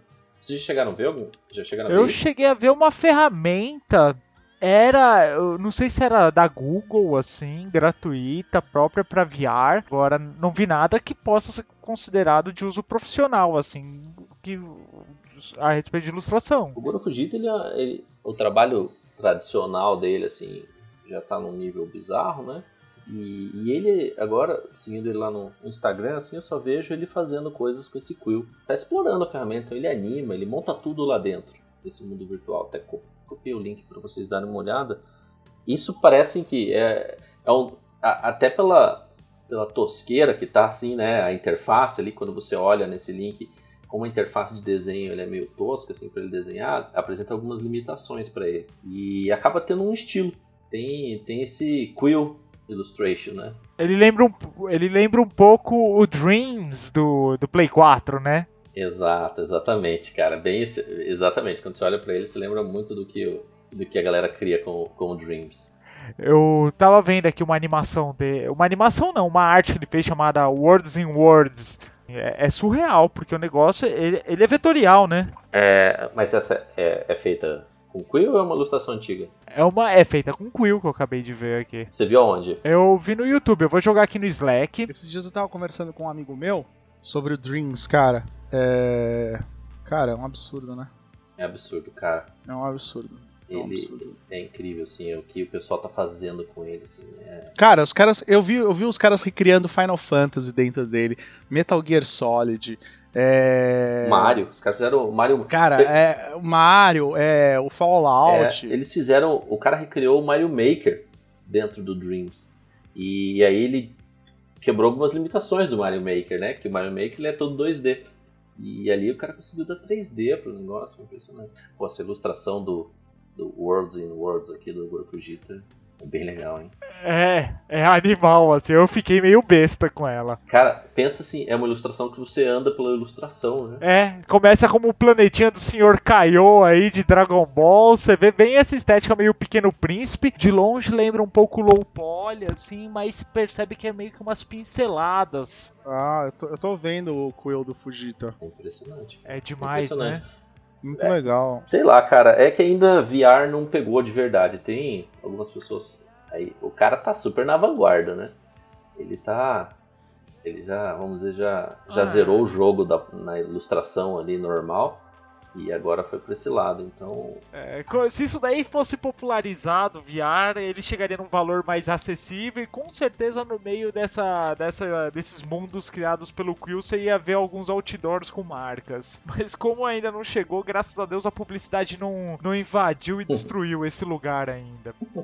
Eu morro de vontade de comprar um VR para mim, mas assim, eu tive duas experiências mais ou menos como early adapter, assim, que foram muito terríveis, foram o Kinect e foram uma TV 3D. Nossa, cara. São duas as coisas.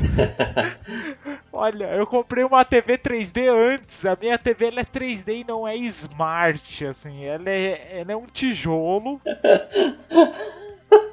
E o Kinect em si ele foi uma experiência bem legal a princípio, assim, você sente que podia fazer muitas coisas boas nele, mas meio que não foi para frente, né, depois, né? O Kinect ele eu tentei utilizar ele até para fazer mocap para para jogos, né? Porque eu cursava jogos assim, ele havia assim um, uma galera que usava ele para fazer captura de movimentos e depois de um tempo passou a utilizar eles pra, ele para fazer mapeamento, né, 3D. E a gente teve o Kinect 2 também com o Xbox com o Sony que também não decolou, né? E é provável que no novo Xbox agora Series S a gente já não, não veja mais Kinect ali, né? Assim, tem algumas tecnologias o, o VR ainda vai, vai tomar um tempo até até ele ficar pequeno e fácil o suficiente pra gente para usar né? Do tipo, eu, quando eu trabalhava, quando eu morava nos Estados Unidos, eu, eu trabalhava com VR e eu do tipo. Eu tinha, né, um, um né? não era prático, sabe?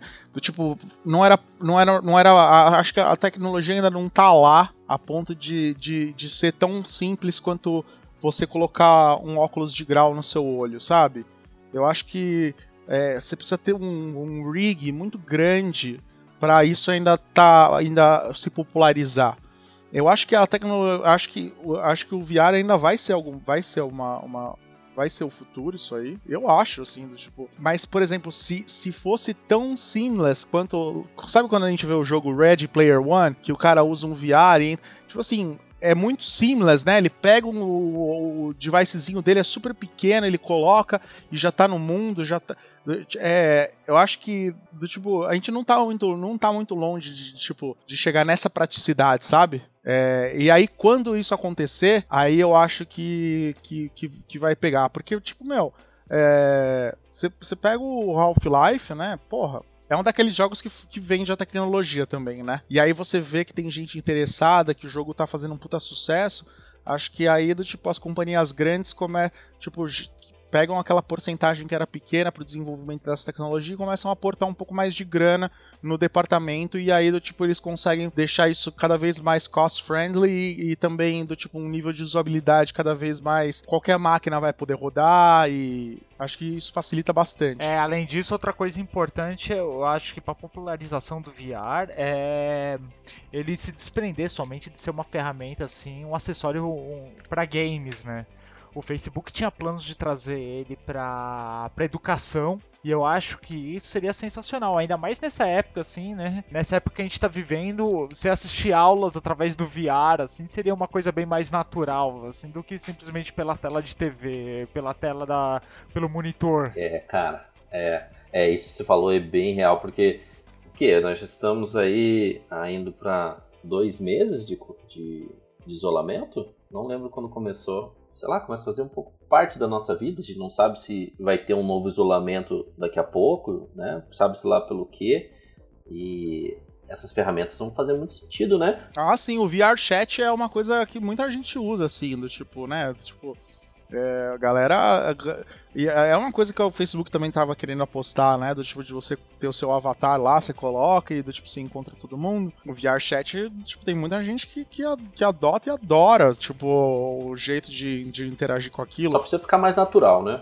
Porque realmente é. Não é natural. É, então, é, é a coisa do. do mano, é, é aquela coisa do, de ser. de ser muito fácil, né? Do tipo, Hoje em dia, além do, do tipo do, do, motion sickness, né, do tipo de você se enjoar muito rápido quando você está dentro daquilo, você precisa também do tipo de um PC grande. É, aí do tipo tem o, o, tem 30 cabos, né? Então do tipo tem o cabo do, do fone que vai no headset, depois tem o cabo de vídeo que vai pro headset, aí depois você tem os controles na sua mão, e ainda você tem que posicionar duas câmeras no ambiente para você ter também a, a, questão de você poder se locomover no espaço e aquilo traduzir no ambiente 3D para você ter essa coisa de andar e você andar dentro do VR também. Então, o, o assim, o, toda a estrutura que você tem que ter é um limitador né? Aí você imagina que o pessoal vai estar tá fazendo isso pra, pra jogar Second Life, né? Sim, Second Life. E cara, mas assim, é, não, não é saudável, não é bom, mas a gente já agora nesse período de isolamento, a gente se movimenta pouco, né? Faz pouco exercício, já tá muito parado. Tá... Eu tava vendo o Wally esse final de semana, tava vendo como o pessoal fica, fica acomodado no futuro, mas quanto mais você pensa assim no VR, né, menos faz sentido ele ser algo para você se movimentar, né, que você precisa de uma estrutura para andar e tudo. E mais faz sentido você ter algo como Black Mirror, né, que é aquele plugzinho que você coloca aqui na têmpora e, e desmaia e vai para outro mundo, né? E o cérebro que te dá a impressão tá se movimentando e tudo. Porque eu acho que hoje, cara, isso é. Eu não gosto de jogar videogame em pé.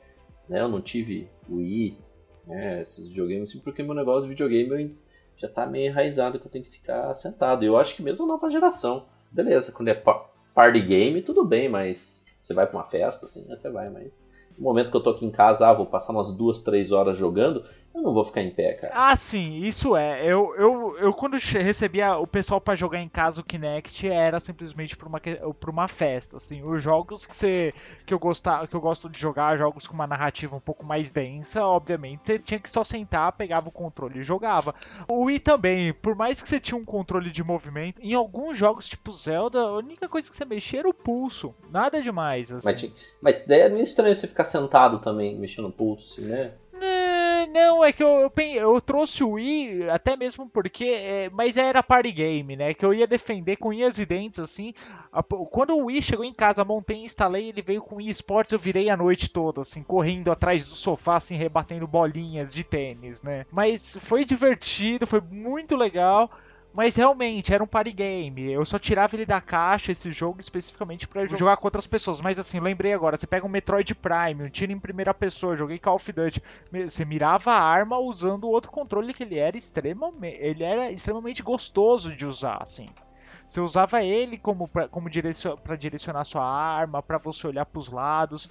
Assim, eu espero que quando sair o Metroid Prime 4, que eles consigam no Switch emular a mesma coisa que eles fizeram com a série no, no Wii. Porque era muito foda, era um controle muito bom de você usar. É, todas essas viradas aí, você vê, realmente a gente acaba sempre voltando na tecnologia, né, para impulsionar a tendência, né, mas é, impacto que isso vai ter no nosso trabalho como designer de interface. Você pensar assim, realmente a pessoa vai mais uma coisa, né, pra você pensar, né? A pessoa vai estar num espaço confinado, vai estar sentada, vai estar em pé, vai estar andando.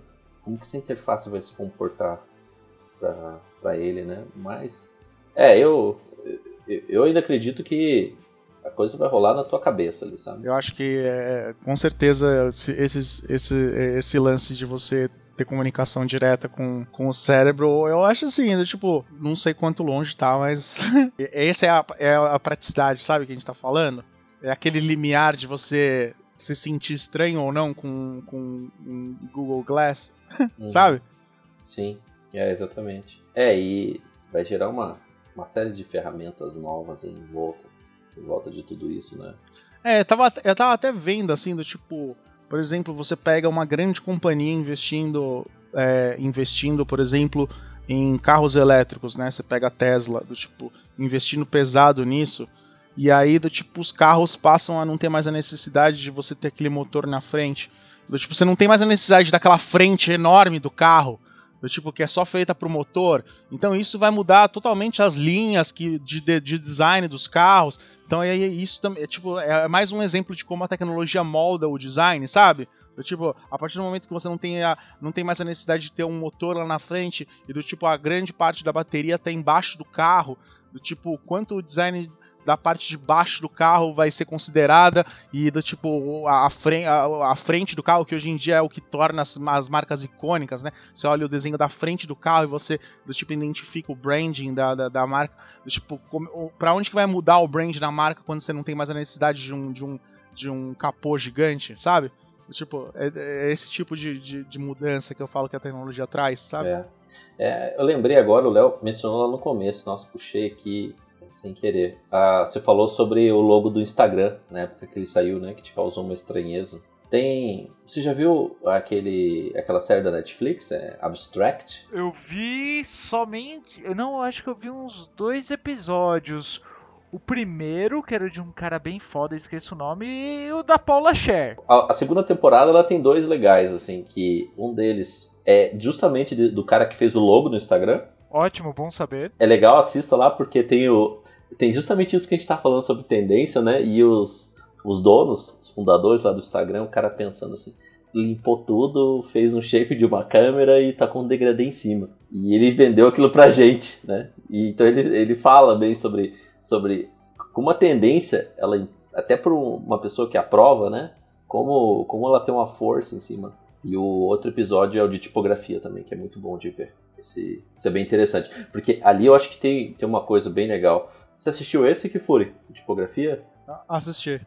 Você viu, achei interessante porque, pensa assim, a, a, como a gente trabalha com games, nós temos lá diversos tipos de especialidades, né? Tem um Product Manager, tem um, um, um engenheiro, tem a gente que faz design, tem pessoal de ilustração, de concept, e normalmente conforme a necessidade do negócio, você tem a, um peso maior, né? Ah, uma empresa que é mais focada realmente na engenharia, vai ter uma penca de engenheiro ali. E esse eu achava legal que eles vão apresentando as pessoas do time e tem um cara de programação no time. Cara, por quê, né? E os caras desenvolveram um sisteminha lá muito legal, né? Que eu achei legal. O engenheiro tá lá para servir o design nessa, é, nesse estúdio do cara, que é para eles fazerem testes mais dinâmicos de tipografia. E, e, eu acho que isso impacta, vai, vai, impactar até o trabalho do cara ali, né? Diretamente, assim como eles criam tipografia, como aquilo.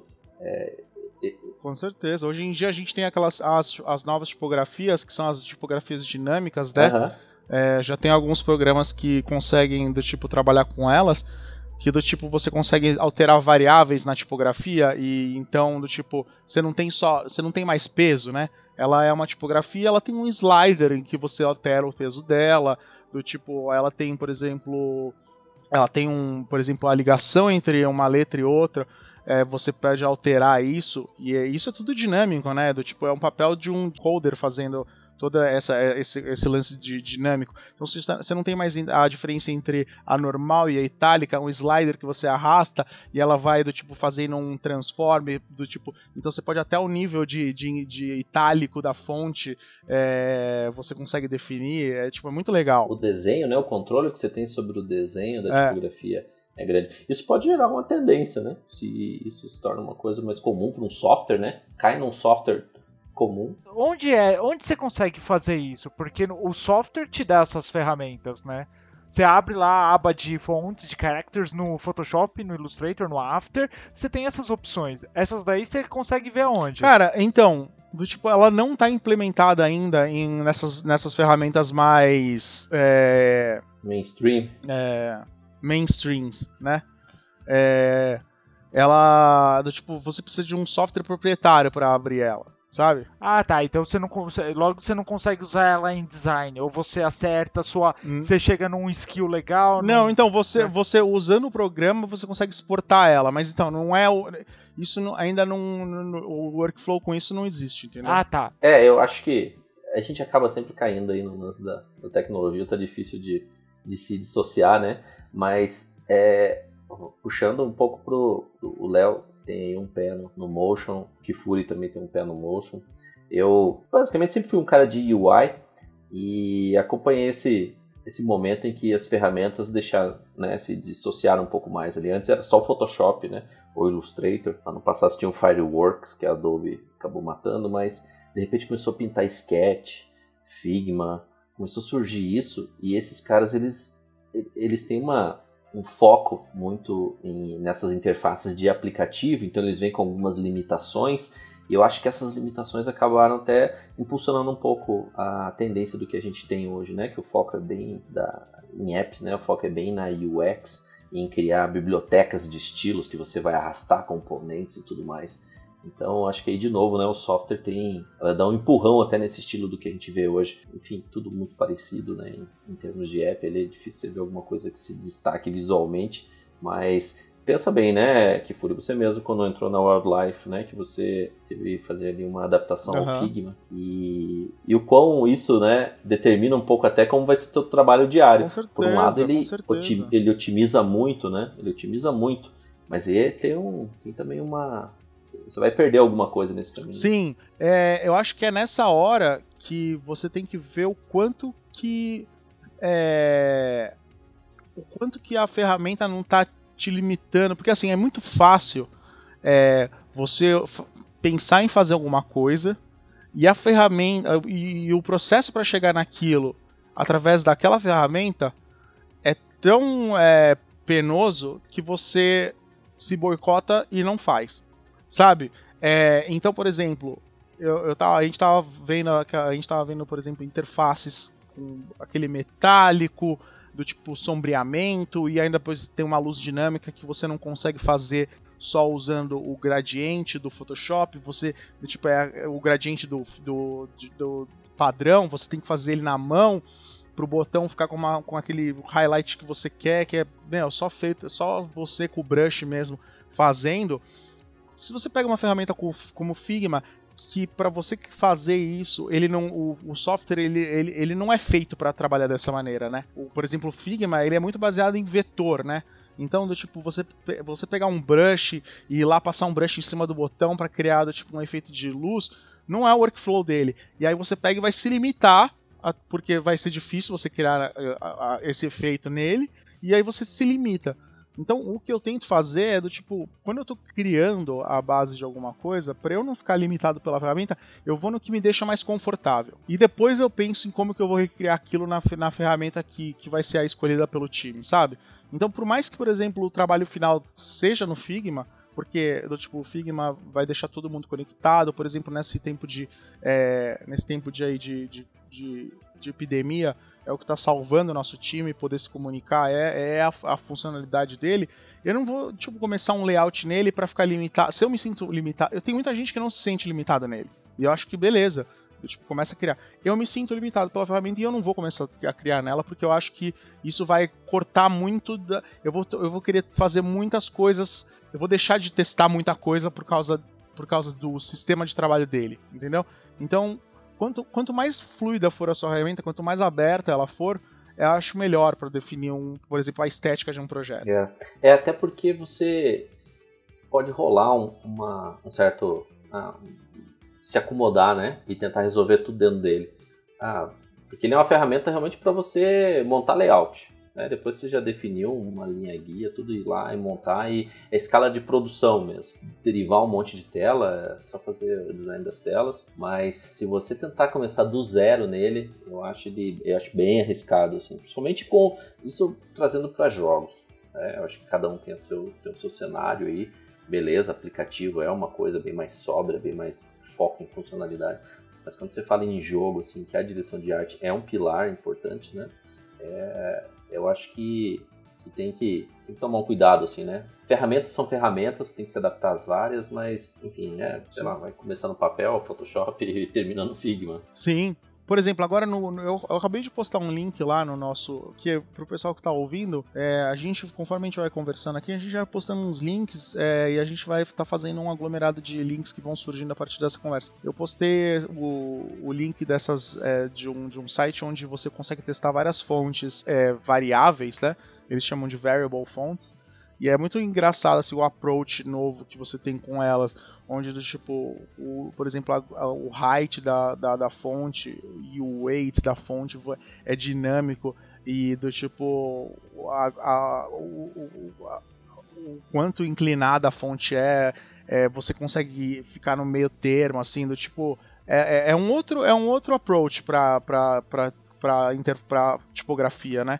E eu acho interessante o o, assim, a possibilidade de você não ficar usando a mesma o mesmo peso que todo mundo, sabe? Você ir lá e determinar qual que vai ser o seu para aquele projeto. Acho legal esse approach. É um trabalho incrível, né? Porque não é só, ah, vamos dizer assim, chulamente falando, engordar ou afinar uma tipografia, né? Os caras são desenhos diferentes e eles morfam entre as tipografias, né? Não é só engrossar ou do tipo esticar, né? Não é, não é brincando com scale que você vai atingir o resultado, né? Do tipo, a gente tá. A gente tá falando de, de, de tipo. A, conforme você vai aumentando a grossura da fonte, o kerning vai mudando ao mesmo tempo. É, do tipo, sabe? Do tipo, a relação entre as, le entre, entre as letras muda. Do tipo, com certeza ter um coder, né? Do tipo, num projeto como esse é essencial para o sucesso. E né? como é que você acha que foi feito aqui? Eu, assim, posso, ignorância da minha opinião, assim, a gente tem uma instância, a gente pega a letra B, a gente tem a instância a instância A, a instância 1 e a instância 2, uma bold e outra bem fim. Você acha que é o é morph? Você acha que é um morph, assim, um morph é... Eu acho que eu acho que tem muito a ver com, com se a gente pensar em como é feito em, em game ou VFX, Cara, eu acho que tem uma lógica de shader. É, o cara, se tem uma, uma das fontes nesse site chama é, Gimlet X-Ray. E é legal que ela mostra os pontos, de, os, as curvas, né? Tipo, se vocês forem scrollando, vocês vão chegar nela, do tipo, chama Ginlet X-Ray. Ou se você der um, um Ctrl F aí e procurar. É, nossa, é... ela é linda. É, é legal você ver os pontos, como é que eles vão andando, que realmente não é um do tipo, tá vendo? Os vetores eles vão se ajustando. Do tipo, é, é, é, é, eu acho esse approach muito, muito legal. Assim, eu vejo pouco, pouco se falar ainda. Do tipo, talvez porque os grandes softwares eles não dão a, a o, né, o, o, suporte, né? Então você acaba do tipo o uso delas fica quase inviável, né? É, eu acho que ainda tem um custo, sabe? E uma padronização que tem um risco para fazer isso aqui, mas é, é uma iniciativa que eu já vejo fazer muito sentido, justamente por isso que a gente falou no começo, que a nossa necessidade hoje está sendo muito pautada na multitela, quantidade de telas que você tem. Então, hoje a gente faz o que, né? A gente precisa ter um botão que ele vai ter um tamanho variável dependendo da língua, da localização. Se você escreve em português, escreve em alemão, você precisa mudar a tipografia. O que a gente faz hoje grosseiramente é diminuir ela em tamanho. Agora, se você tem uma quantidade de recursos como essa, já muda. Você pode até controlar mais o, o peso dela, né? Para ela ficar enquadrada dentro de um botão. Sim, com certeza, cara. Tipo, em vez de você selecionar duas, tipo, duas, dois pesos diferentes, você, através do código, você consegue setar do tipo um. Em vez de ser normal e médium, assim, ou então do tipo um normal e bold, do tipo quando você tem uma para diferentes devices de diferentes tamanhos, né? Você vai usar o exatamente o, o a, deri, a variável exata, né? Então se for um display de 144p, você vai usar a variável de, de X lá que você vai determinar para sua tipografia, você vai usar um valor exato para aquele device, né? Então, do tipo, eu acho que é um approach muito legal assim para tipografia. É, infelizmente eu nunca consegui implementar isso num projeto, assim, não sei nem por, não, teria que fazer uma pesquisa maior para saber por onde começar. É, é, eu acho assim, teria que ser uma, uma ferramenta customizada é, e eu acho que ela tem um pouco desse, ela, ela realmente ela vai pegar, vai tratar vetorialmente ela, né, mexendo nos pontos, mas você como no papel de designer vai ter que definir, vai ter que controlar cada uma dessas variações dela. É, eu acho é. muito interessante isso, é. cara. Faz todo sentido, eu acho que isso aqui, cara, fácil de determinar que isso aqui vai ser uma tendência, hein? No futuro de telas que a gente tem. É, com certeza. Só cara. aumenta a quantidade de telas que a gente usa e, e você, fabricante de tipografia, né, vai acabar precisando ter essa flexibilidade. Eu já achei muito legal lá no documentário eles terem esse cara de código dentro do time. Isso daqui é Maneiríssimo. Assim, não, eu não sei ainda, sabe? Tipo, eu acho que vai ser o, o futuro da tipografia em termos de em termos da diferença do, do, tamanho de o número de devices que a gente vai ter e do tipo o jeito que a gente faz hoje para adaptar para um, um tamanho para outro. Eu acho que assim, ainda não é ideal, sabe? Eu acho que é, no futuro, quanto mais a gente vai, tá, vai, ter muito mais telas de vários tamanhos diferentes, do tipo, os fabricantes do tipo não vão entrar em acordo, aliás, é o contrário, né? Tipo, cada vez que cada ano que passa é do tipo, agora é foldable, e aí do tipo, como é que você faz a tipografia para um device que é foldable, na, na, na, tipo, na dobra ele. Então esse tipo de tipografia ele, ele, ele resolve, né, do tipo um problema aí. É, adicionando varia essa variável, né? Que eu acho que é soluciona vários problemas aí. Essa é uma das tendências que eu acho que vai, vai vingar. Boas, meus queridos. Não sei, vocês tem mais algum alguma coisa para trazer aí, Léo, dos seus links, tem mais alguma coisa que compartilhar aí com? Dos meus links aqui da pesquisa que eu fiz, o que eu encontrei foram outros artistas, outros diretores que trouxeram mais é, artes mistas pro motion, né? Eles seguem mais, bem mais a tendência, assim, do que a gente viu no, com Blink My Brain, assim. São coisas antigas que a gente já conversou durante todo, o, todo esse episódio de hoje, são as coisas que, que tendem a ter seu retorno, né? Entre eles que eu destaquei foi a Kaka, que é a, desde o site deles, assim, que é uma coisa bem, bem bem ousado, assim, é o trabalho que eles fazem, assim, é um trabalho que flerta muito com tendências antigas que eles resgataram, muito foda. Então, em especial o, o logo deles feito pelo Kifuri. É, eu que fiz o logo, que engraçado. É, foi muito legal fazer o logo deles. é muito foda. E tem esse Podenco também que eu postei, que ele é um diretor que eu descobri ele, assim, ele tem alguns trampos sensacionais, assim, que, que fogem do comum a meu ver, assim. Aliás, ele, ele foge tanto do comum que ele já tá se tornando comum de novo, assim, né? Tipo, você imagina um planetinha, todo mundo andando na mesma direção, o cara começa a correr pelo lado contrário, tem uma hora que ele vai encontrar o restante da galera, assim, chegando. Então, é, ele tem um trabalho, assim, esse drummer, esse The Drummer que eu vou jogar aqui no grupo, que é um trabalho, assim, sensacional. Vocês, já, vocês viram ele já, com certeza. Não esse trabalho, mas vocês já viram. Ele é uma releitura de vários trabalhos, assim, de uma uma época bem específica, com umas referências muito bem delineadas que provavelmente vocês já viram. E mesmo assim, ele é muito foda, ele é muito legal. E tem esse outro aqui que eu não sei como, como pronunciar Biroy, assim, que ele tem uma estética bem quadrinesca, todo feito em 3D, que eu achei sensacional por ser uma coisa ao mesmo tempo datada, ele é, ele esteticamente, ele destaca, ele é bonito, ele é legal de se ver, o que não dá o desmerecimento ao fato dele ser datado, muito pelo contrário, é muito bom. Da hora. Ô Léo, eu também, em cima dessas referências que você passou, eu passei uma do, do, do, estúdio MK12, tá ligado? Tipo. Sim. Mano, então, M, MK12, do, tipo, eles fizeram a abertura do filme Stranger Than Fiction. Que é um. É, é uma abertura que, do tipo, os caras. Tipo, depois todo mundo copiou essa porra. Do tipo, é, é, é são as letrinhas. É, é, é, traqueadas no movimento da pessoa e no, na rotação delas. Do tipo, foram os primeiros caras a fazer isso e depois, cara, isso foi uma tendência que durou até a abertura do Zoff, com aquela com as pessoas andando, as letrinhas subindo, traqueada no cara. O Léo até se emocionou aí, né, quando eu falei do MK12. Eu amo o trabalho que eles fizeram pro Beatles Rock Band, agora esse eu odeio. Não tô falando que ele é ruim, muito pelo contrário, mas exatamente por causa disso daí que ele... A gente trouxe esse assunto na semana passada. O Stranger Than Fiction, ele fez a, me... ele fez a mesma coisa que o Minority Report, pelo menos na publicidade você deve ter visto isso também. Com certeza, todo mundo só falava dessa abertura desse filme, cara. Exato, e ele agora vem, é até engraçado, porque outro tema que a gente falou no episódio anterior, quem não viu, veja, foi design diegéstico. E é exatamente o que ele traz é. pro audiovisual, né? Ah, então, hoje em dia você olha essa abertura e fala, nossa, mano, tipo, o que que tem, né? Aí você olha aqui 11 anos atrás, do tipo, e você vê o jogo hoje em dia usando essa estética do tipo da, da UI, da, de quantidade de arma, munição, o tempo de reload, traqueado na mão do personagem, sabe? Do tipo, seguindo todo o movimento do cara. É, mano, e do tipo, a gente olha isso e, né, mano, tá aí, ó, tá aí. Do tipo, é, fizeram e, mano, do nada e virou tendência. e é foda, eu tô revendo ela agora que você passou e realmente, mano, obrigado. Por, eu passei uma boa época odiando ela. Ela é muito foda. Cara, é, muita. É mó nostalgia, mano. Mó nostalgia eu também odiei.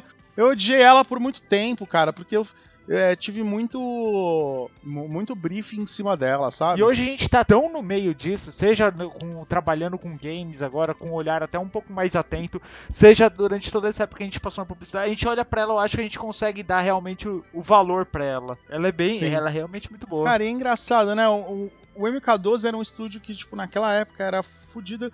E, tipo, é, ele parece que não se modernizou, né, com o tempo. Eles é, diferente, por exemplo, de estúdios como a Psyop, que também é da mesma época, mas que se reinventou, ah, parece que eles ficaram um pouco é, perdidos no tempo, né? É que no caso deles, assim, eles eram grandes demais, assim. Eu acho que ele, eles reinaram numa época onde não tinha uma outra galera foda. Tipo, você vê os, você vê as animações do Beatles Rock Band, é uma coisa de tirar o chapéu. Hoje você tem a The Line, por exemplo, que tem um trabalho absurdo, absurdo. Eu fiquei apaixonado esse final de semana por um, por um comercial de bicicleta. Eu vou postar para vocês aí, Egil da ISO. É um comercial de bicicleta de uma mountain bike, assim, feito por essa galera que já fez abertura para jogo, que é animal. joguei aí quando vocês quiserem dar uma olhada, assim, tá, vai estar tá aí no link pro pessoal que tá escutando ver. É um trabalho focado em animação, que é do caralho, que antigamente é... Ah, mano, é, ficou, ficou muito foda isso aí. Ficou muito foda. Ele, é, ele lembra muito Bleeding Edge. Tá muito legal. Esse lance de. É, mano, tá animal, tá animal. É o samurai com uma cultura, assim, um ninja, cara. O, o, o ninja contemporâneo ele usaria um hood, assim, né? Um, uma touca. É, tá muito. É incrível. É, ficou muito legal. Muito incrívelzinho, né? É, demais. É, até, até em termos de animação, né? Onde vai faltar frame para exatamente seguir a estética do, do dos animes é. e onde que vai colocar mais frame para fazer tipo o final da cena aí coloca mais frame. A diferença entre entre do tipo quanto a quantidade de frames entre uma ação e outra é muito legal isso essa inconstância. Eu tava vendo esses dias isso até uh, eu não lembro agora assim de cabeça. Não sei se era um vídeo no YouTube, estava vendo em alguma, em uma, algum serviço de streaming assim, que estava falando sobre isso da, da animação, né? Da, do impacto que o Tartakovsky teve, né? Com aquele do, do da série dele lá do Samurai, lembra, né? E, e aí que até então a Disney, ela é, o, toda a animação, todo o movimento, ele era muito literal, né? Mostrava o círculo todo, né? De alguém dando um soco era frame a frame todo, o soco, né? Quando o Genji veio com. Eu esqueci o nome do, da série dele, do Samurai. Samurai. Samurai Jack! Samurai Jack, é. Quando ele chegou com essa, e ele se inspirou muito, né? Em mangá e tudo, de cortar o movimento e deixar menos que. Aí deu uma. É, vamos dizer, popularizou pra gente, né? No, no, ocidente, e isso se tornou uma. acabou se tornando uma tendência.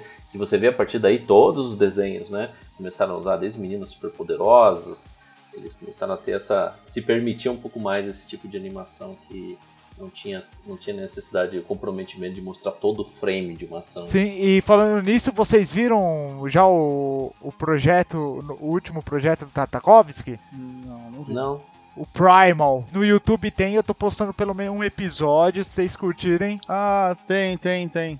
O YouTube você consegue ver, pelo próprio site da, do Adult Swim você não consegue. Tipo, é uma série ele remete muito ao Samurai Jack, mas ela é mais pesada, mais densa, muito mais silenciosa e violenta. E Samurai Jack volta, né? Ele vai voltar agora. Muita gente que não teve a oportunidade de conhecer ele quando ele teve presente no Cartoon Network, o Samurai Jack vai voltar agora com um jogo que vai recap recapitular todas as temporadas. Um jogo? Vai sair agora pra, pra provavelmente PC também, né? Mas vai sair o Play 4, Xbox e Switch. Vai sair agora no verão americano se manterem as previsões em função da pandemia, né? Nossa, eu tô, tô realmente ficando velho, cara. Não lembrava do, do nome da série. Samurai Jack. Galera, e vamos encerrar falando sobre quando vai terminar a tendência do RGB? é. Pô.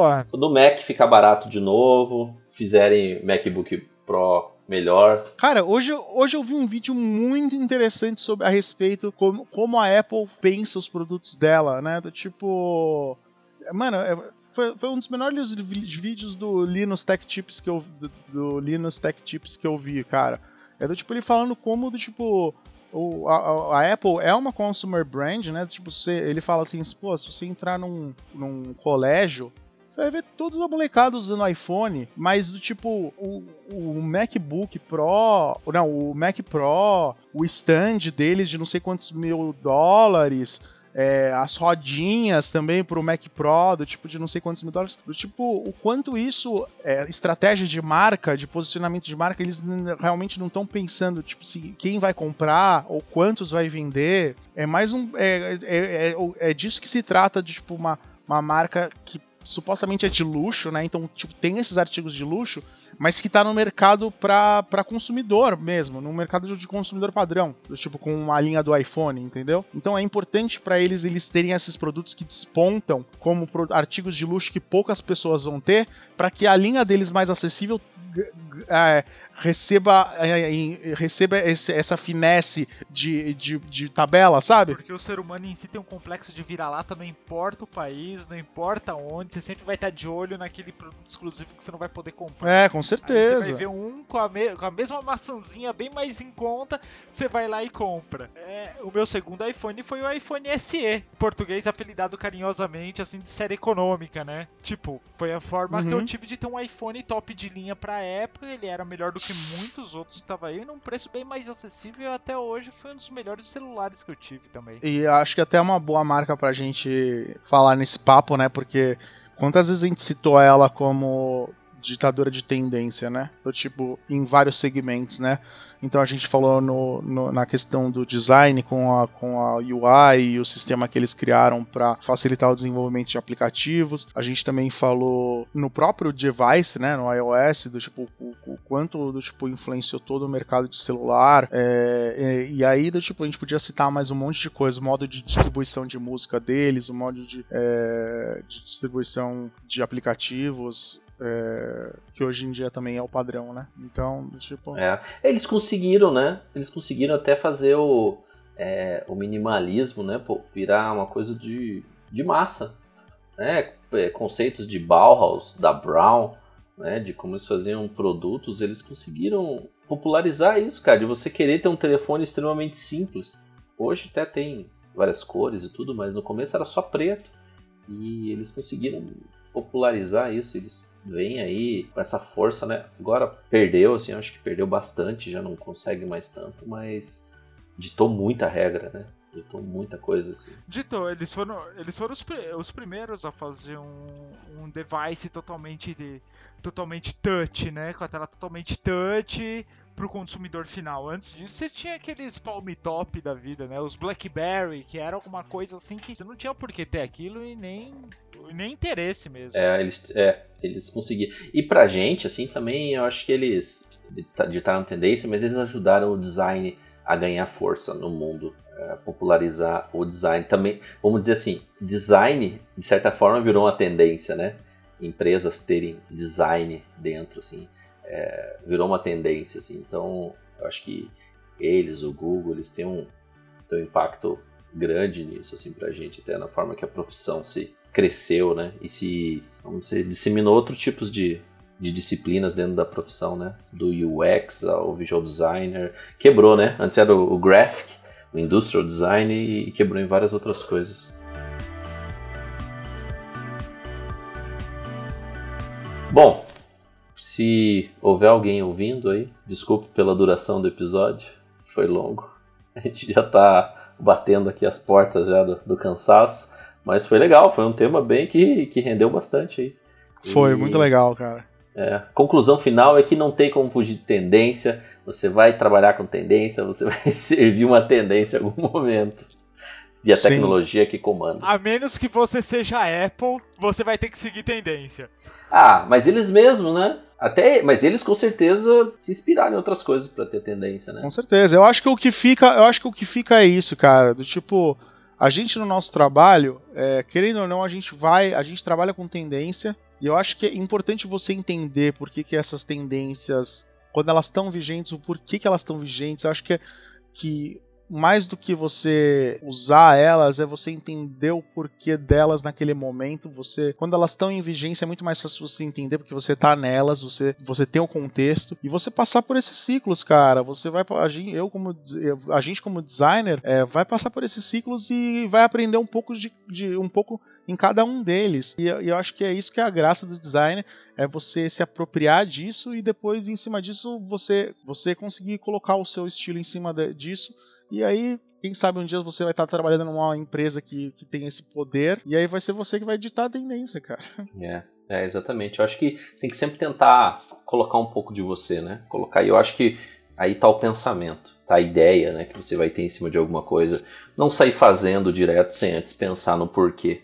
Acho que os porquês aí vão ajudar bastante. Mas tem que copiar, acho que tem que copiar bastante aí, tem que usar as tendências para achar uns caminhos, mas não dá para parar aí. Léo, você quer mandar um, um beijo, um abraço para alguém? Acho que da minha parte, assim, eu fico bem feliz com, que, com o assunto que foi falado aqui. É um assunto que provavelmente se deixasse, se o cansaço não tivesse logo aí, era um assunto que poderia render facilmente mais umas duas horas. Referência atrás referência. A gente mesmo, o tema, a gente tentou se manter o mais próximo da palavra, do termo tendência, mas a gente deu uma super, umas viajadas bem válidas, assim, com relação a tudo que tendência se encontra. E, mas, puta, termino com. Termino com um sentimento de satisfação, assim, de ser um episódio que vai. Vai ser bem mais rico em conteúdo e mais fácil de ser editado. Sim, legal. Boa.